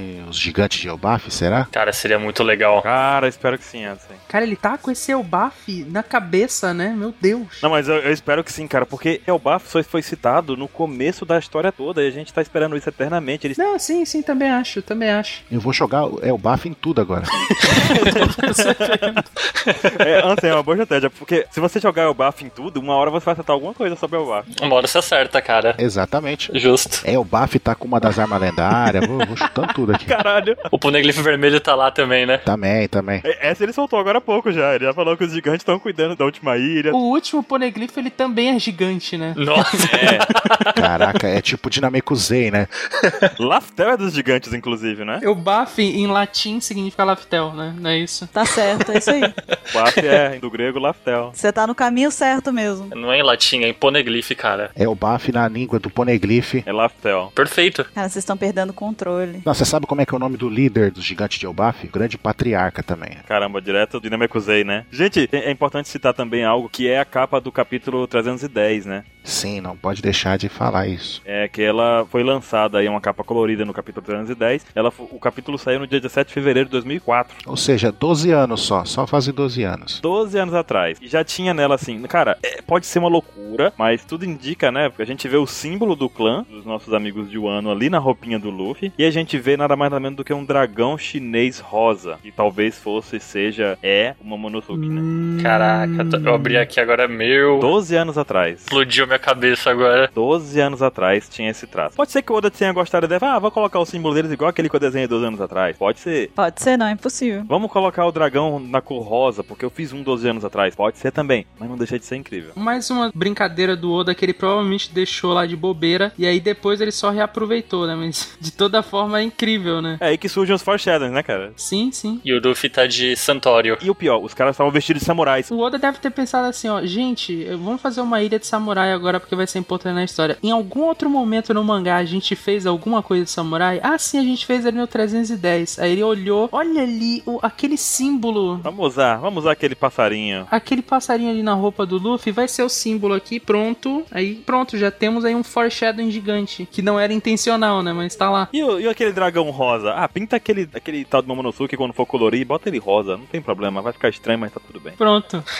Vai ser legal, eles disseram. Vai ser divertido. E falaram também que o Oden queria abrir as fronteiras de Wano. Vale lembrar, eu acho que, se eu não me engano, no capítulo tem alguma coisa falando que não era bem visto ter samurai aventureiro, né? Saísse do, do país de Wano. Não tem alguma coisa assim do tipo? Verdade. Tem, tem, tem. Não era bem visto pelas pessoas de Wano, esse tipo de coisa. E o Lord Oden, ele, tipo, quebrou isso. Porque ele saiu e acabou levando os dois também, né? É. Os três. Foi descobrir o mundo. Será que, eu vou dar uma loucura aqui, mas será que o pessoal de Wano são samurais todos bacanudos, assim, sabe? Tipo, samurais clássicos mesmo. E aí, tipo, só o Oden é porra louca, por isso que os seguidores dele também são porra louca, tipo Kinemon. Eu acho que é isso aí, cara. Eu acho que é isso mesmo, cara. Eles são conservadores. É, eles são, tipo, samurais clássicos. Todo mundo na ilha de Wano é samurai clássico. Todo mundo é comportado, com postura, educado. E aí os três porra louca, que é o Kinemon, O Kanjuro. o Kanjuro e o Ninja Raizou, são bizarros e por isso que eles estão com o Oden.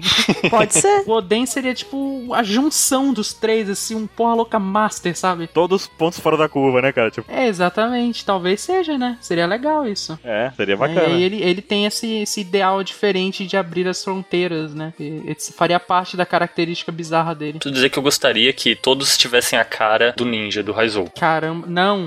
Não, cara, Cara, porque a cara do Raizou é muito legal, bicho. o que você tá dizendo? Ninguém. Fale por você. Ninim. Meu, seria muito legal. Ele tem cara de samurai, bicho. Ele não tem cara de ninja. Nem, nem. Fala nininha, Tori. Eu não. Porra. Eu não vou cortar isso. Você defende a cara do cara, você gosta de tudo isso, mas você não consegue dizer nininha. Tá reprovada essa teoria. Eu falo da cara do cara, não da no ninim dele, porra. Aí, falou, falou. Falou, Aí, falou, pronto. O Ansem tá se coçando pra dizer assim, na verdade, as fronteiras que ele queria romper era de Elba. É. Tem um livre comércio com Elbaf. Na verdade, o Ano e Elbaf é o mesmo lugar, né? Eles são samurais gigantes. samurais gigantes. Odeio era um gigante. Tá atingindo níveis de loucuras 27, viu? É, meu filho, isso aí. É porque tem que compensar a ausência, né? Mas antes da gente partir pro próximo ponto, aproveitando que a gente ainda tá em um ano e os samurais e tudo mais, o que, que vocês acham da possibilidade do Oda abordar ah, alguma referência ao antigo mestre dele lá, o criador de Samurai X? Pra mim, isso é certeza. Mais do que já tá encaminhado isso daí, Como vocês acham que ele, que ele abordaria isso se fosse abordar? eu tenho certeza que vai ter um cara lá que vai ser tipo um espadachim foda, que vai ter cabelinho ruivo, Kimono rosa. kimono rosa, um X na, na cara. É, cara. Se bobear, usa uma lâmina invertida, né? E ouso dizer que pode ser até, tipo, o Oden era esse cara. Ah, será legal, hein? Nossa, seria demais, seria demais, seria Olha, demais. seria legal, verdade, hein? Aí ele morreu porque foi traído pelo Shogun, tá ligado? Alguma coisa assim. Aí, tipo, não, ele era fodão, mas ele foi traído, tá ligado? Aí você, puta, era o Kenshin. Vou dizer que um dos primeiros animes que eu assisti na minha vida, completão, e que o mangá que eu, que eu li foi o Samurai X, cara. Essa é a parte da vergonha da minha vida, porque eu vi pouco de Samurai X. Caramba, você tem tempo ainda. Tudo bem, cara. Bururu nunca viu Full Metal. Ô, louco! Me deixa, isso foi muito gratuito, tá, Caio? Eu tava quieta na minha aqui. Vocês dois voltem 10 casas. Essa foi muito gratuita, cara. Eu Não fiz nada pra você. Caraca. Eu não- de repente, é sério, tudo aquilo que eu falei da minha vida, ela ficou mais leve agora. Os seus pecados ficaram mais leves, né? É, sabe, o peso que eu sentia nas minhas costas diminuiu assim muito. O que é Samurai X perto de, né, de toda uma vida de Full Metal e tudo mais? Então, gente, vamos falar de One Piece? ok. Vamos esquecer o fato de que eu nunca assisti um anime crucial, então. Enfim, vamos seguir então pro próximo ponto que a gente tem aqui. Obrigada, Caio, tá? De nada. Sempre uma satisfação. Então, Não, não, ó, você não entendeu ainda que o Caio, ele- quando ele participa, ele se invica da gente, entendeu? Ele fica incitando treta. É, cara, a função dele é se vingar. Porque quando ele não tá, a gente sacaneia ele, agora ele tá- tem o direito de sacanear a gente de volta. É a justiça. Estão ligados que ele ainda pode privilegiar a zoeira dele na edição, né? Botar um eco, fazer uma sacanagem na edição, é isso que ele pode fazer com a gente ainda, tá vendo, né? Eu vou te falar uma coisa. Isso aí se chama troca equivalente. Ó, Toca coca do que, do que da. Fica a dica do Full Metal aí. mas a Buru não vai entender, cara. É. É, cara, ela não viu Full Metal. Que pena. Me deixem em paz, meu Deus do céu. Eu vou assistir, eu prometo que eu vou assistir. Que pena. Baruque, não fale nada. Daqui a três anos, né? Eu conheço essa história. Você não pode dizer nada, Baruque. Eu vi Full Metal duas vezes. Ninguém te recomendou, por isso que você viu. Eu toco Full Metal na flauta. Eu toco o Brato já na flauta. Não, não. Recomendaram ele nove anos atrás. Você só faz essas coisas porque ninguém recomendou e se recomendou tem três anos já, tá? Você não me venha com essa. Você é a última pessoa aqui que pode me criticar a respeito disso e eu vou falar agora do que, que aconteceu no mangá, me deixa. Momento de revolta. Horas. Virou quase Sayajin falando isso agora. A gente descobriu que no mangá também foi criada uma nova aliança, a aliança de nome pequeno, né? Sim. Uma aliança chamada Aliança Ninja Pirata Mink Samurai. Melhor nome ever. Melhor nome, melhor nome. Lembrando que ninja é o principal. Sim. É, ninja é crucial, não pode ser retirado. E, Ettore, o que, que a gente sabe a respeito dela? Bem, essa aliança é formada, obviamente, pelos piratas de Chapéu de Palha, né? Os Minks, o Nekomamushi, o Pekons, Inuarashi. E o Nekomamushi. Por quê? Por quê? Me diga, me diga por quê. Que a falta do 27. E eu acho que faltou o Raizo, correto? Correto. Esses são os que fazem parte da aliança, né? E o Lau também faz. O LOL também tá? LOL tá, foi anexado junto com a aliança que ele tinha com o Luffy. Ele disse assim: Como você fechou a aliança sem falar nada comigo? Aí o Luffy falou: Tudo bem. Vale um comentário aí que o LOL, vocês perceberam que ele ficou com ciúminho, né? Ficou. Ficou. O Luffy fechou uma aliança nova, ele chegou lá, ei, que história é essa? E eu aqui, a tua aliança comigo? Foi ciúminho. Deu uma crisezinha ali. Parece uma amiga nossa, Caia. Ah, é. Que o Baruque não pode jogar o- bot lane com outra pessoa, não tem isso? Tem isso. Ela fica com raiva. Deu DR de pirata, né? Seria tipo sua duo? Exatamente. É, exatamente. Hum, entendi. Foi o que o Lau sentiu. O LOL sentiu, o LOL sentiu. Então, é legal notar, que, de novo, né, no, no mangá, se dividiu os Mugiwara, correto? Vai ter um grupo da navegadora com Luffy, Nami, Brook, Chopper, Pecons, que estão indo pra Big Bomb pra resgatar o Sanji. Tem um grupo de imediato com Zoro, Frank, Rob, Usopp e o Lau junto, que estão indo com o Kinemon pra Wano. E fica a dúvida, será que o Zoro vai enfrentar o Jack? Eles vão ficar, né? E vão esbarrar com o Jack aqui na, em Zou? Eu espero que ele enfrente e seja derrotado, cara. Eu sou muito fã do Zoro, mas eu espero que o Zoro sofra uma derrota. Esmagadora. assim. Ah, não, cara. De, de deixar ele pra baixo, depressivo, assim. Repensando na vida. Aí É, eu acho que ele tinha que ter um, pelo menos um trabalho muito grande, né? Tipo, tinha que se esforçar bastante ali. Não dá pra poder chegar e tipo, vou te matei. Não, não rola, cara. Vai ser demais pra mim se isso acontecer. Nem que ele seja envenenado e perca. Tipo, tá chega de ganhar, Zoro. Tá com três anos, van ganhando tudo agora, cara. Não, não, envenenar aí é muito humilhante, cara. Eu quero que, se for pra ele perder, tem que ser uma, tipo, pau a pau, aí ele perde. Não, eu falei nem que seja envenenado. Tipo, ele tem que perder. Eu não acho que ele precisa perder, cara. Eu acho que precisa. Baixar a bola um pouquinho do Zoro. Mas ele não precisa perder pra baixar a bola. Ah, mas seria bom. E se ele lutar de pau a pau e, em vez de terminar a luta, sabe, interromperem e depois eles continuam isso? Não finalizar agora. Ah, não, eu não quero ver isso, porque a gente viu isso com Fugitora, tipo, ah, um encontra o outro, vai lutar, não luta, sabe? Isso é chato, eu não gosto. Eu prefiro, tipo, porque a gente até agora não viu o Zoro tendo nenhuma dificuldade desde time skip. Ele não perdeu nada, ele só perdeu pros Yeti Cool Brothers, tipo, que merda, tipo, não faz sentido, sabe? Não, ele não perdeu pro Zético Brother, perdeu pro Gás Sonífero. Perdeu, quem jogou foi os Yeti Cool Brothers, então é, foi eles que ganharam a vitória. Então ganhou do, do Luffy e do Sanji também. Ganhou, ganhou, e o Zoro tava no pacote que foi derrotado pelos carinhas. Mas ele tá de perfect ainda. Ele não tomou dano. De batalha corpo a corpo, ele não perdeu ainda. E seria bacana ele perder pra mostrar que ele não é tão vulnerável assim, né, cara? Porque ele tá numa situação de invulnerabilidade absurda agora. Não, eu acho que ele não vai perder, não. Vocês não acham isso? Não, não, não, não, não. Perder, eu acho que ele não vai, Baruch. Eu acho que vai interromper a luta de novo, cara. Ele não pode perder. Eu acho que também não vai, mas, tipo, é o que eu tô dizendo. Eu gostaria que ele perdesse. Entendi. Nem gostar, eu gostaria. Eu gostaria, quero ver. Porque eu acho como é que vai ficar a divisão, porque no final. O que vai acontecer no final é que o Luffy vai enfrentar o Kaido. Na minha opinião, é o que vai acontecer. Sim. Você acha que não existe a possibilidade de eles lutarem, tipo, no, no estilo tag queen? Queen, olha, qu- tag fight, tipo. Tag Queen. Tag Queen? É uma rainha, tipo, tag, Tag sabe? team. Um monte de gente, um monte de gente dançando Dancing Queen. Então, tipo, uma luta tag, sabe? Tag Queen, ela, a, a Queen. Valor to me! Ah, né? Ih, aí tá lá a Queen jogando, né? Enfim, mas não existe a possibilidade de eles lutarem em grupo. Eu tava conversando sobre isso com o Yuri lá da, da Um Pedaço hoje. E ele sugeriu, ele falou que ele acha que é possível que. que o Kaido é muito apelão até onde a gente tem visto, sabe? Então eu acho acho que seria possível, talvez, de repente, o, o Luffy não lutar sozinho exatamente contra o Kaido, sabe? E sim em grupo. Acho que não. Eu acho que tem que ser sozinho, porque o Luffy sempre vai sozinho contra o chefão. Não é só isso. O Oda já falou que ele nunca vai botar uma luta injusta, dois contra um. Até no caso do, do Flamingo, teve a- o Treble apareceu quando o Lau tava lá, entendeu? Sim, o Treble foi inútil, só que o Treble tava lá pra fazer o 2. Ele só saiu pra poder equiparar a luta. Ó, cara, eu gostaria. Vou, vou finalizar o negócio do Jack dizendo assim: eu gostaria que o Zoro perdesse esse e tivesse um segundo round em um ano depois que o Zoro aprendesse alguma coisa específica dos samurais. O Zoro tem que aprender alguma coisa, tá bom de aprender. Não, não, não ia querer que fosse assim. Eu acho que o adversário do Zoro não é o Jack. Eu acho que o adversário, o- um dos outros dois, cara, é comandante do Kaido. Vai ficar o Kaido pro Luffy, o Jack, sei lá, pro Sanji, sei lá, alguma coisa assim, o Zoro com outro e algum pro Lau. É, porque teoricamente o Jack usa armas brancas, né, cara? Não, eu acho que o Zoro vai ficar com o Jack, sim. Eu acho que vai ser ele que vai enfrentar o Jack. E eu acho que ou eles vão ter uma luta que vai ser interrompida, ou eles não vão lutar até o momento que o Luffy enfrentar o Kaido também. É, talvez eles tenham uma prévia da luta, sabe? Eles lutem um pouco, ela seja interrompida e depois tem, tipo, a luta final mesmo, na hora do vamos ver lá. Acho que é possível. Odeio luta interrompida. E vocês acham que eles vão encontrar com o Jack antes do, por exemplo, antes deles se separarem de fato? Tipo, o Luffy vai chegar a bater de frente com ele? Ou eles vão, tipo assim, o Zoro vai mandar eles irem pra lá e tal, o pessoal vai mandar eles irem embora? Pode acontecer. Pô, gostei. Pode ser que a gente tá esperando uma coisa, aí vem o Jack, o Luffy dá uma só, derrota ele e vai. Pois é, porque começou o ataque com eles lá ainda, né? Em Zou, então. Seria bacana, aí gostei, gostei. E aí abriria espaço pro Zoro enfrentar outra pessoa. Exatamente. Interessante. É porque a gente também imagina que o ano, o ano vai ser o lugar onde o Zoro vai ter os- a maior possibilidade de adversário, vocês não acham isso? Ah, sem dúvida, né? Porque. Por ele ser um espadachim e tudo mais, então. Será que o, o Shogun não vai ser pro Zoro? Boa! Olha aí, olha aí. Aí Edu. sim, aí sim. Boa, Caralho, cara. Tori, boa! Aí sim. É por isso que eu falei pra chamar o Ettore.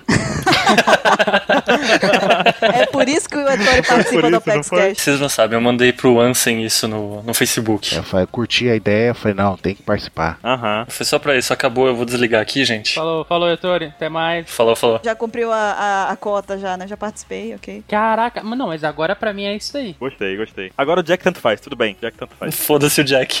O Jack vai, vai tomar uma só e vai perder. Agora o Jack pode ficar pro Sanji. Quero ver o Shogun agora. Tanto faz, até, pro- até pro Sanji, vai, até pra Robin. Robin pode derrotar o Jack. Ah, mas ele não perde uma, cara. Ele não perde uma oportunidade. Impressionante. A Robin pode dar uma agarradinha lá no, no Jack, tá tudo bem. Pelo menos vai fazer alguma coisa, né? É. Puta, cara. O que, que eu tô fazendo aqui? Olha, esse negócio de agarradinha, o cast de fetiche já passou. É. O pessoal ainda tá no clima. Foi você que levou pro lado errado, cara. Uhum, Foi, eu só falei da agarradinha que ela dá, mesmo que normal, né? Ela... O feticheito tá você. tá bom. E os agregados, hein? Pra onde é que eles vão, hein? que são agregados? É aquele tipo capiroto que invoca no. Passa na TV os pastores tirando agregado, como é que é? É encosto. É encosto, encosto, né? Isso é encosto. Eu tava pensando naquele familiar indesejado, sabe? É, Agregado é, sim. isso pra mim. Cunhado. Quem são os familiares in- indesejados? O Neko Mamushi é indesejado. Ettore, você tem algum agregado que escuta o Apex Cash? Cara, acredito que não, viu? Ah, então tá bom. Tá seguro, então. Tá seguro, tá seguro.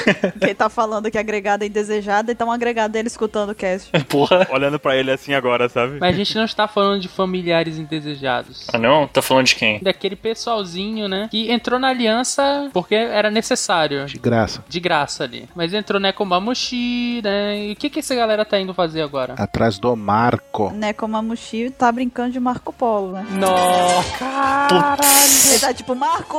Aí é o Marco Polo. meu Tá certo, miserável, acertou. céu.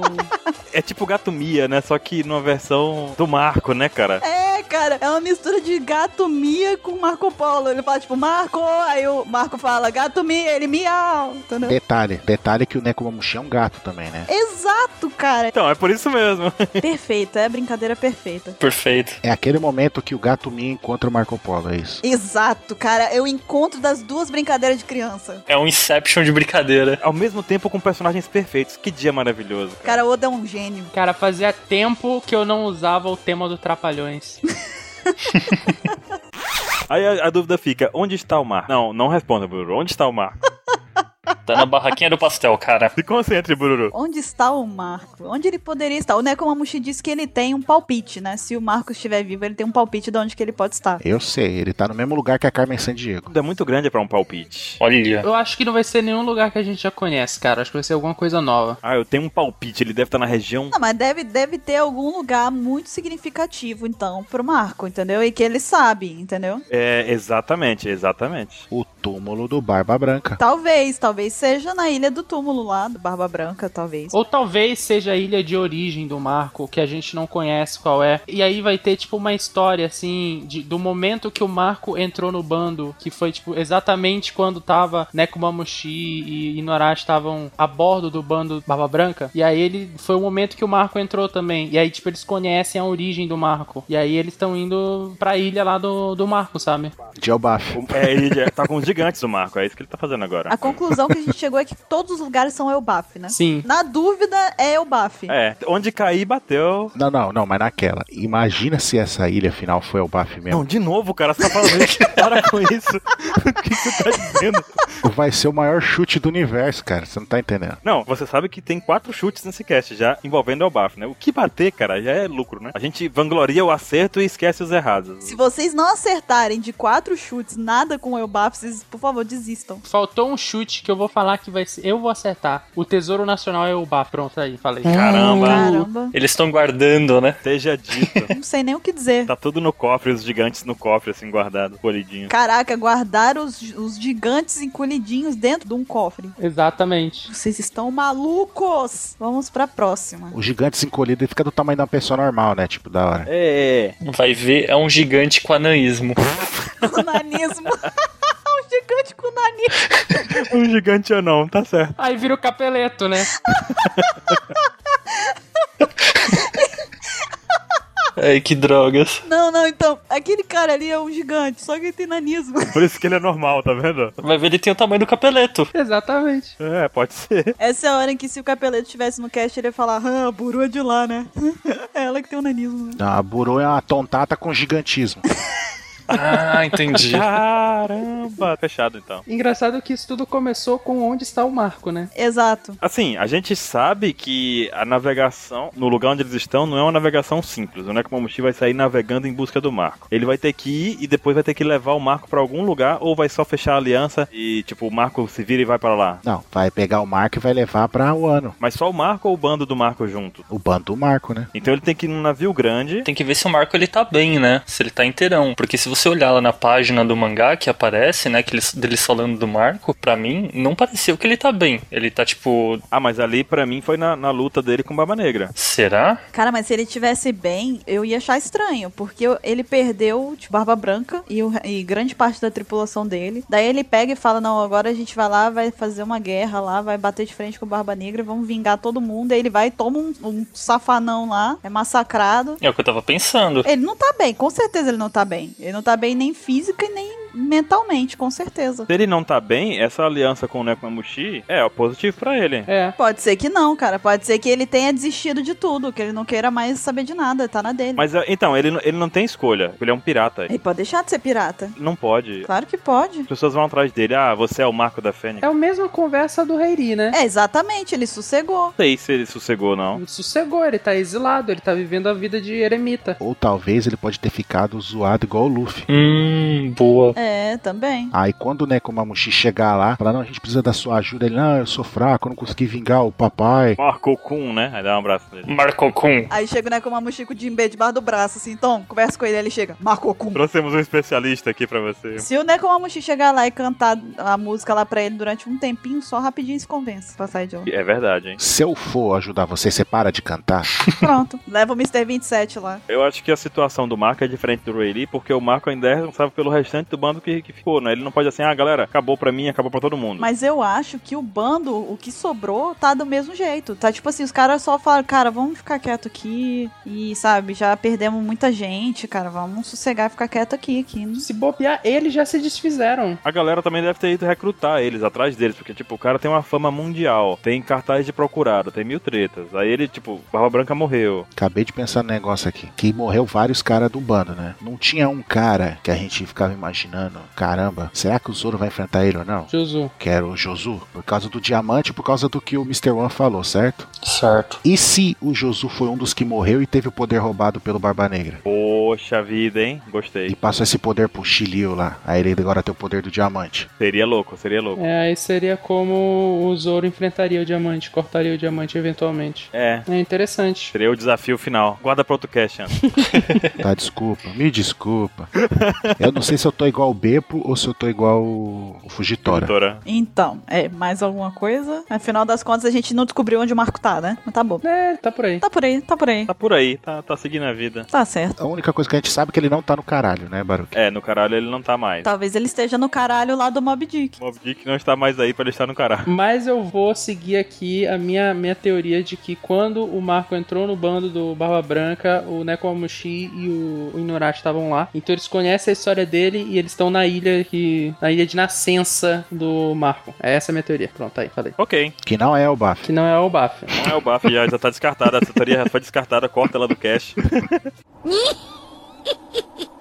Mas então, a gente ainda tem aqui mais alguns assuntos que são importantes serem discutidos. O primeiro deles, na verdade, está ligado com o Marco, que é a situação que aconteceu em que o restante do bando do Barba Branca bateu de frente com o bando do Barba Negra. E assim ficou conhecido como a Guerra do Acerto de Contas. E a gente sabe que o bando do Marco foi completamente destroçado, né? Obliterado pelo Barba Negra e a tripulação dele. A guerra do acerto de conta não foi bem uma guerra do acerto de conta, né? Porque. A intenção era ser, né? É, a intenção era ser, mas no final eles foram triturados, então, né? Exatamente. Pro Marco foi uma guerra, pro Barba Branca, pelo jeito, foi uma brincadeira, né? Barba Negra, cara. Então passeio. Foi um aquecimento, né? Talvez alguma coisa assim. Mas aí, a partir disso daí, a gente descobriu que o Barba Negra se efetivou realmente como Yonkou, né? Depois dessa vitória. Deixa eu perguntar, o Marco era o Yonkou antes então? Tipo, Barba Branca morreu, aí será que ele assumiu como capitão? Não, acho que tava aberta a vaga. Não, não. Aí a vaga ficou aberta, mas aí pela façanha que o Barba Negra fez, todo mundo começou. Exatamente. Ah, entendi. Porque tudo no Barba Negra foi de façanha. Ele não conseguiu nada de coisa assim, ah, com muito tempo ele conseguiu. Não, tudo foi muito rápido, porque ele sempre conseguiu fazer algo louco antes da hora, né? É, e absurdamente inesperado, né? Porque o Barba Negra, tipo, ah, todo mundo, ah, o Barba Negra, tá. Ele era um subordinado do- dos caras. Então ele não vai ter força com meia dúzia de maluco pra enfrentar o bando do Barba Branca, que só perdeu só o Barba Branca, né? O resto dos caras continua foda. Mas ele foi e conseguiu essa façanha. Você fala, caraca, não é qualquer coisa. Exatamente. né? É o único cara que conseguiu pegar duas Akuma no Mi. Pô, o cara não é pouca coisa, entendeu? O cara machucou o rosto do Shanks, que é um outro Yoko. Porra. Ó, Shanks, né, cara?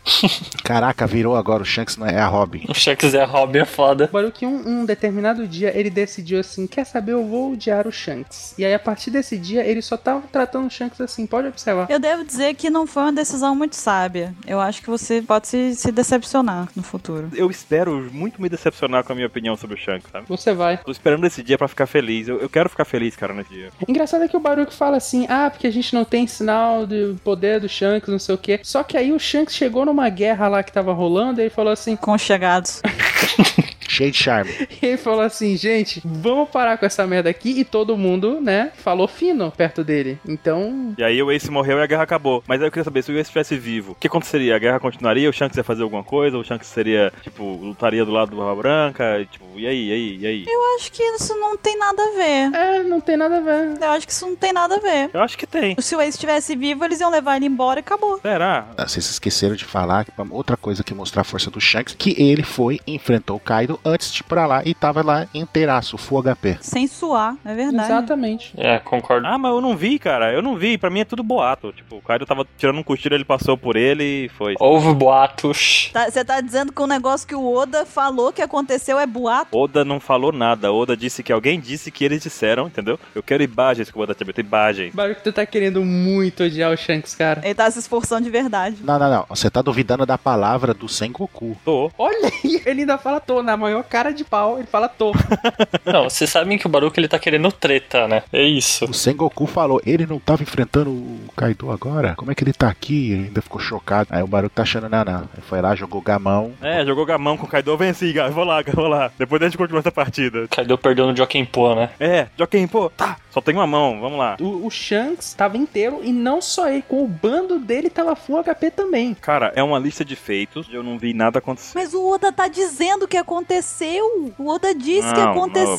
Eu quero ver, eu quero ver. Você está duvidando do Oda. Eu tô. Pela opinião do Baruch, o Roger também é um merda, né? Eles só estão dizendo, né, as coisas. É, eu tava pensando nisso aqui. Pode ser. Porque é só boato. É, pode ser, pode ser, pode ser. Ele está descontrolado. Alguém controla o Baruque. O Rayleigh também, né? Eu avisei hoje que minhas opiniões seriam diversas. Tipo, o Baruque tá botando em xeque toda a história de One Piece. tô, cara. Quem tá duvidando de tudo. Tipo, One Piece começa com a história do Roger e já tá falando que não é verdade. Pode não ser verdade. Eu quero imagens, eu quero flashback. Você é um homem de pouca fé. Quando o Shanks chegou no barco do Barba Branca aquela vez lá, pra falar, não, não vai atrás do Ace, deixa quieto. Aí todo mundo começou, os caras mais ou menos começou a desmaiar, começou a trincar o navio do Barba Branca lá só com o poder do hack dele. Aí o Marco falou, ah, tá se achando demais aí, né, porque, né, não sei o que, não vou fazer parte de merda nenhuma não. Aí ele chegou e trocou a espadada com o Barba Branca. E cortou o céu no meio. E o cara é fraco. Pode ser, ué, eu quero ver, eu quero ver, cara. Caralho, Eu o quero ver. Baruch. Ah, meu Deus, O cara. o Baruque Baruch- tá muito descrente hoje. Ele tá descrente. Então o Barba Branca também é fraco. Pode ser. Pode ser. Não tem como te defender assim, cara. Eu quero ver, cara, eu quero ver. Ah, meu Deus do céu. Eu, eu não consigo. Eu, tá- eu- Vamos pro próximo ponto, porque tá difícil. Eu quero imagens do mangá, eu quero que o Shanks apareça fazendo alguma coisa na minha cara, assim. Você é um homem de pouca fé, Baruque. Hoje eu tô com- sem café nenhum aqui hoje. Sua falta de fé perturbadora. Tá bom então. Então, vamos pro próximo mistério que a gente tem aqui, que é relacionado à volta do Jack pra ilha de Zou. Ele chega lá dizendo que não vai invadir nada não, que ele vai é matar mesmo o elefante, a Zunisha, e começa a atacar realmente, pelo que parece, ele já deu início aos ataques. Vocês acham que ele vai realmente conseguir destruir e matar a Zunisha? Não, não, não, não, não. Antes disso, a Zunisha é macho ou é fêmea? Ah, é verdade, muito importante. Ah, meu amigo. Mais importante que isso. Ah, Zunisha não. Zunisha sem gênero. Ou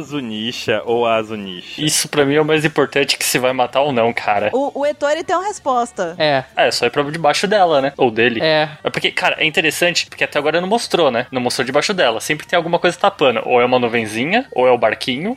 Uma nuvenzinha. A é nuvem voadora. Então não dá pra saber. Então, uma coisa que é simples de resolver. A presa. As fêmeas têm presa pequena e o, e o e Zunisha tem uma presa gigantesca do tamanho da tromba. Então, é macho. Não, isso daí é irrelevante. Você tem que ver se ela faz xixi de perna levantada ou se ela faz xixi sentando. Mas, Buru, desculpa. Quando você tá no banheiro, você tá tomando banho, você vai pra privada pra mijar? Não, né, cara? Você faz de pé. Tá dizendo que o banheiro da Zunisha é o mar. Exatamente. É o mar. É justo. Ok, ok, tudo bem, é um argumento. Então vamos ter que esperar aparecer um desenho em que Zunisha faça xixi pra gente descobrir pelo ângulo do esguicho se é macho ou fêmea. É isso? Exatamente. Ou seja, se mijar pelas pernas é fêmea e se mijar na barriga é macho, é isso. Exatamente. É isso aí, é isso aí, Ansem. Pronto. Caraca. Ou você manda pra um SBS. Uma boa, boa, boa. Boa, vou mandar. Olha aí. Podia mandar, é o tipo de pergunta que Oda responde. Então, tem que mandar assim. Ô, Dati, uma dúvida que não me deixa dormir. E se você responder, eu vou te dar uma revista erótica. Zunisha tem pinto ou não? É, exatamente. E tem que perguntar como que ela faz xixi também, que eu fiquei em dúvida agora. Oh, perfeito. Cara, vamos escrever esse e-mail e mandar. Talvez o xixi é aquela chuva.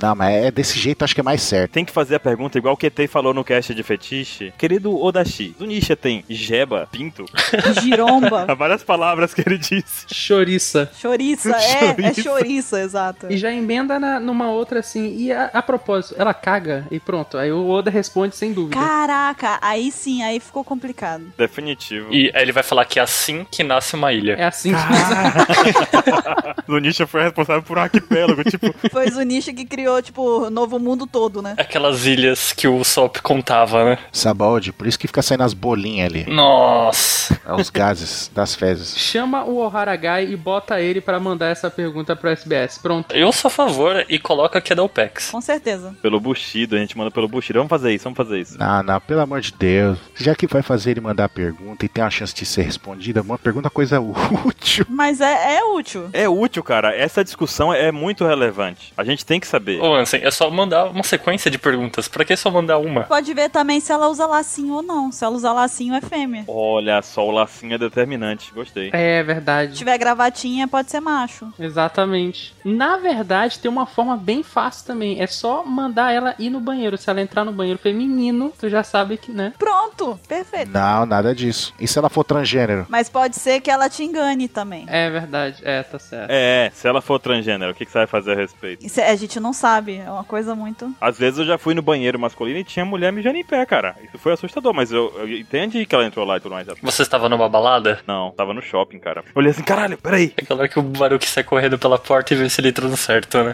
Eu falei, Eu acho que eu errei, não. Você viu a mulher assim de pé na, no mictório, aí você parou, foi andando de costa, em silêncio. Eu estava no mictório, sozinho, no shopping. Pelado. Aí eu estava lá, né? Tirando água da bexiga e tudo mais, né? Tranquilo, sem meu apêndice. E aí, de repente, entra uma mulher arrumada no banheiro. Aí eu olhei pra ela, ela olhou pra mim. Aquela troca de olhares durou tipo dois segundos. Ela sorriu. Eu pensei, cara, algo de errado aconteceu aqui. Ela sorriu e falou grosso. Não, ela não falou nada, ela só sorriu pra mim. Oi. Qual é seu nome? Rogério. Ela foi pro último mictório da fila. Eu estava no, sei lá, no terceiro, assim, eram uns 10, eu estava no terceiro, ela foi pro último. E lá ela fez xixi em pé. Eu falei, ah, tá tudo bem, cara, que ali da porra. Tipo, imagina se eu tava no banheiro feminino, cara. Ah, quem nunca entrou correndo no banheiro e esqueceu de verificar qual que tava, cara? Tem uma forma também de saber. A gente pode saber se ela é f- macho ou fêmea se ela ficar naqueles dias. Se ela ficar mocinha, Caralho. é, é- é fêmea. Hum, mas ela deve estar na menor pausa, porque ela é velha já. Pode ser por isso que tem poneglyph vermelho, entendeu? Aí surgiu o Mar Vermelho. É ela que menstruou na headline. É, aí, pronto, a headline. Nossa, foi o percurso. Eu achei que não ia cair o nível quando falou de cagar na água. É. Você se enganou. É, eu me enganei. Eu acho que a gente pode realmente agora falar de uma coisa que não é tão importante assim, mas que é importante também, que é se o Jack vai ou não conseguir matar a Zunisha. Ou a o Zunisha. Ah, tanto faz. Tanto faz o que importa mesmo é ser macho ou fêmea. Não, matar não vai. Matar não vai. Não, não vai, porque senão acaba Zou. Zou não vai acabar. Zunisha precisa dar um passo. Não vai acabar antes daqueles 10 pontos que a gente fez no cast anterior, lá naquele outro cast, né? É, exatamente. Tá o link aí no post, por sinal. Não, mas é porque se ele matar a Zunisha, acabou Zou. E não pode acabar Zou. É verdade, acabou o Zou, acabou toda uma. E se ela morrer e, tipo, permanecer parada ali o tempo todo? E, tipo, a ilha parar de ser uma ilha itinerante? Ah, e perde a graça, né? Perde a graça, é. Não, sim, vai perder a graça, mas eu acho que não necessariamente quer dizer que vai acabar a Zo. Como é que ela vai ser itinerante? É, tá certo, tá certo. Ela pode ficar parada ali. Seria uma opção. né? Caso ela morra, a ilha é simplesmente para de andar e a Zunisha deita e vira uma ilha no final das contas, né? Vai virar uma lenda. Mas, cara, ia ser muito triste isso, não. Não, sim, mas eu acho que aí é uma possibilidade. É, concordo com o Bururu aí. Aí ela morre e vira o Baf. A Mr. 27 ia ficar triste, porque não ia encontrar Caô, tá lá em. Elas vão se encontrar em Elbaf. Na verdade, elas nasceram em Elbaf. Ah, é por isso que é gigante. Ah, faz todo sentido, faz todo sentido. Tomando a proporção de um elefante pra um homem, e se for um elefante com gigantismo, faz sentido. Faz sentido, é. Descobrimos o mistério do Zunisha. Ok, agora só falta saber se é macho ou fêmea. Então tá bom, menos uma coisa. É, vamos mandar pro outra pergunta. Ah, mas você sabe que se a Zunisha falar com o Luffy, vai que ela fala, então, eu sou a Zunisha, ou eu sou o Zunisha, tipo, sabe? Inclusive, Heitor, isso daí puxa já pro nosso último tópico desse cast, que é a forma com que acabou o capítulo da semana retrasada, que foi com o Luffy escutando uma voz, e a gente não sabe de quem que é. Então, a gente já tem aí uma ideia que você trouxe, que é que pode ser Zunisha, né? E ela vai falar, eu faço xixi de pé. É, aí depende de como que Zunisha vai falar com ele. Pode falar com aquela voz da pessoa do banheiro que você fez pro Baruque. Oi. Exato, a gente vai saber que pode ser macho. E se falar, tipo, oi, é fêmea, entendeu? Mas eu imagino que ela deve ter aquelas vozes, tipo, daquelas mulheres. Como é que diz daquelas cidades antigas, aquelas entidades que falam, tipo, com aquelas vozes celestial, sabe? Uhum. Eu fico um. Não, aí é a mulher da top term, né? aí vai ver o Luffy pega e fala assim: de quem é essa voz? Ela, ai, iogurteira. Top Term. Compre agora sua iogurteira e viva saudável.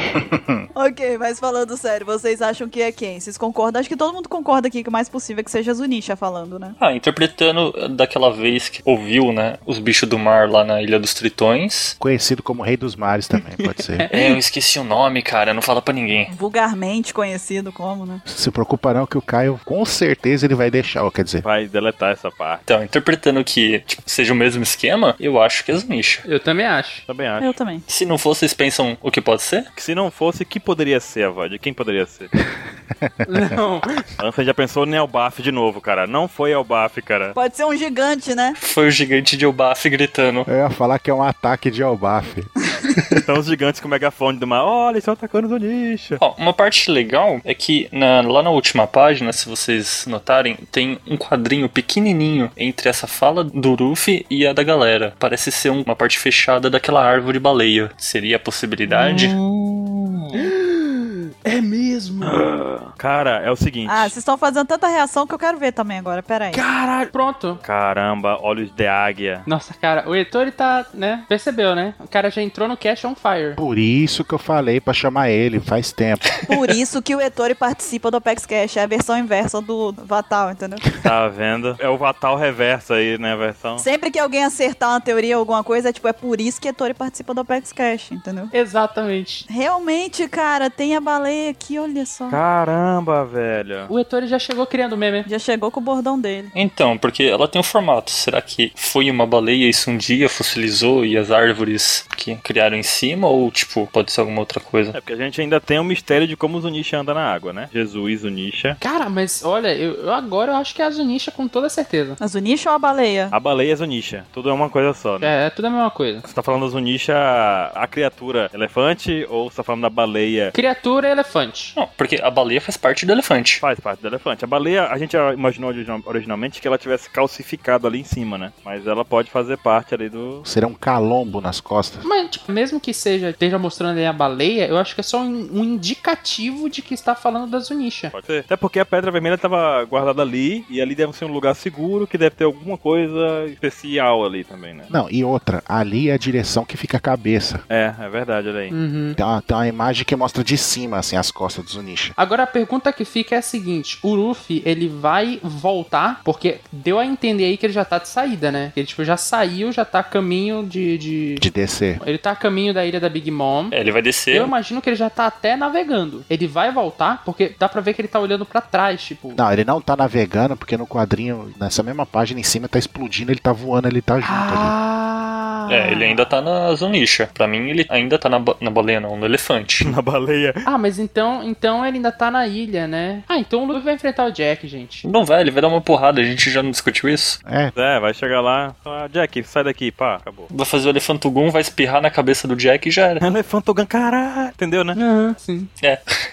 Eu não sei se vocês chegaram a comentar isso, pode ser que eu tenha perdido aqui, mas será que tem alguma coisa dentro dessa baleia? Além do Poneglyph? Não, deve ser um lugar muito bonito. mas não entrar na baleia? Oi? Não era onde tava o Poneglyph? Além do Poneglyph. Tem um túnel. Porque, tipo, ali onde eles estavam era uma entrada só, sabe? Não é possível que essa baleia desse tamanho só tem isso. É, a gente viu que tem um caminho por fora. É, entendeu? Hum, não sei. De repente. Que talvez, tipo, levando pra hipótese de que talvez seja essa voz da baleia, talvez seja alguém que está dentro da baleia, entendeu? Alguma coisa assim. Que eu não acho que essa baleia tá viva, né? Não, é, a ideia é que seja Zunisha e que o olhar pra baleia seja só indicativo de que tá vindo da, Dali, né? da ilha ambulante, no caso. Eu só acho que a gente não pode descartar 100%. Eu acho que ela tá morta, tá? Mas eu acho que a gente não pode descartar 100% que essa baleia tá viva, porque a gente tem o exemplo da Labum, que pessoas andavam dentro dela, viviam dentro dela, né? Exatamente. Caraca, pode crer. E a baleia tava lá em- vivinha. Ela tava lá curtindo a vida doidada. Mas a Labum tava dentro da água. É, só que a gente não sabe se, tipo, não tem, sei lá, alguma coisa nutrindo, jogando água nela, ou sei lá, qualquer coisa assim pra ela se manter viva. Tem uma árvore na cabeça dela, né, cara? É. Tá brotando ali do queixo dela. Não, tem que lembrar que chove direto ali. É verdade. tem- e, mas- e brota uma árvore dela, ela tem bastante água ali. Não, pode ser que esteja fossilizado, sei lá. É, pode ser. O mais provável mesmo é que ela tá morta fossilizada, né? Mais provável. Sim. É, é o principal pensamento. É a desvantagem do, do mangá, né? Que a gente não sabe as Exatamente, cores, né? é. Se tivesse cinza, a gente ia falar, ah, tá fossilizado. Morreu, GG. Se o 27 tivesse aqui, ele diria a cor. É.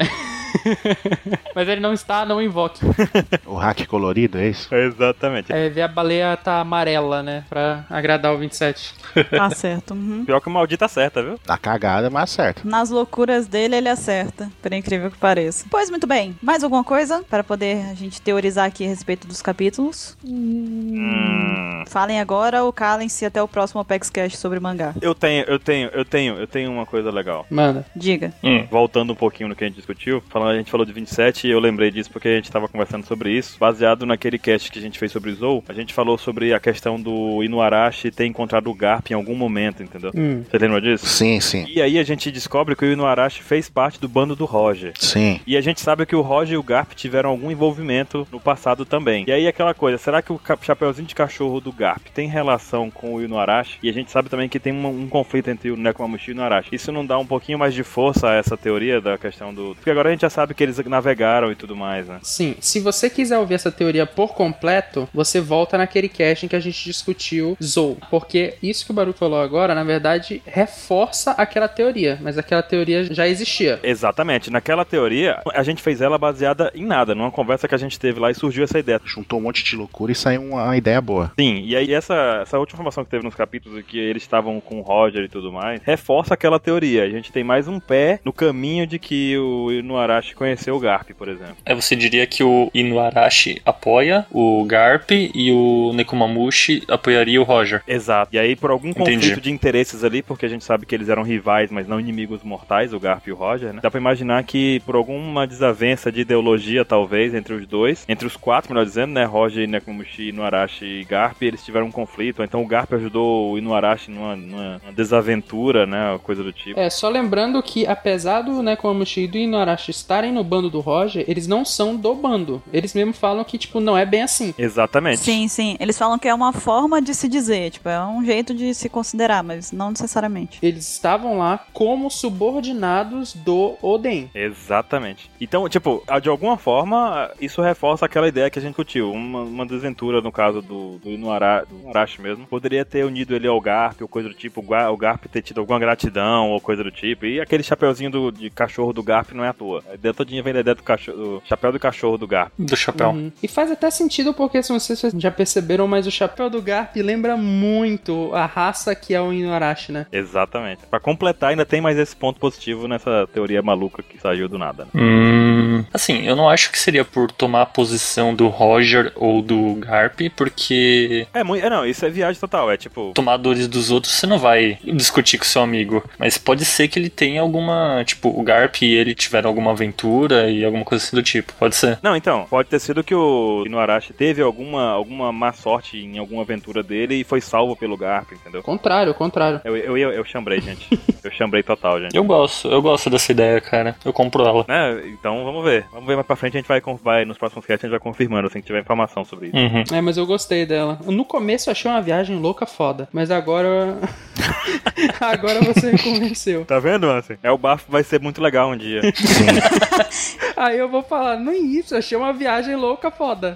Eu entendi, ô Baruque. O Garp e o Inarashi tiveram uma aventura em Elbaf. Ai, não. Cara, pronto, acabou, acabou, acabou. É isso. O Inuarashi salvou o Garp em Elbaf. Cara, Nossa, perfeito. Vocês estão passando dos limites, vocês. Sabe o limite? Vou até comprar um chapéu do Garp pra O mim. limite ficou lá atrás já, gente. O limite já tá virando um ponto, né? Nem uma linha mais, não. Não precisa, Baruque, é só usar a máscara de cachorro do, do 27. Mas a dele é. É. diferente, não tem essa, não tem nem dente dele. Ah, mas convence mais do que como panda. Então, mais alguma coisa que vocês queiram adicionar? Acredito que não. Acredito que não. Pois muito bem, muito bem. Então, meus caros ouvintes, agora é a vez de vocês. Comentem, mandem e-mail, digam o que que vocês acharam das nossas teorias, digam se vocês acham que Laftel é o Baf ou não. Participem, compartilhem suas teorias com a gente. E a gente se vê no próximo Apex Cash. Até lá. Falou, galera. Valeu por me chamarem. Foi um prazer inenarrável. Inenarrável. Inenarrável. Foi bonito, né? Tava anotado aqui pra usar essa palavra. E assistam pro Metal, adeus. Até mais. A gente se vê em Elbaf.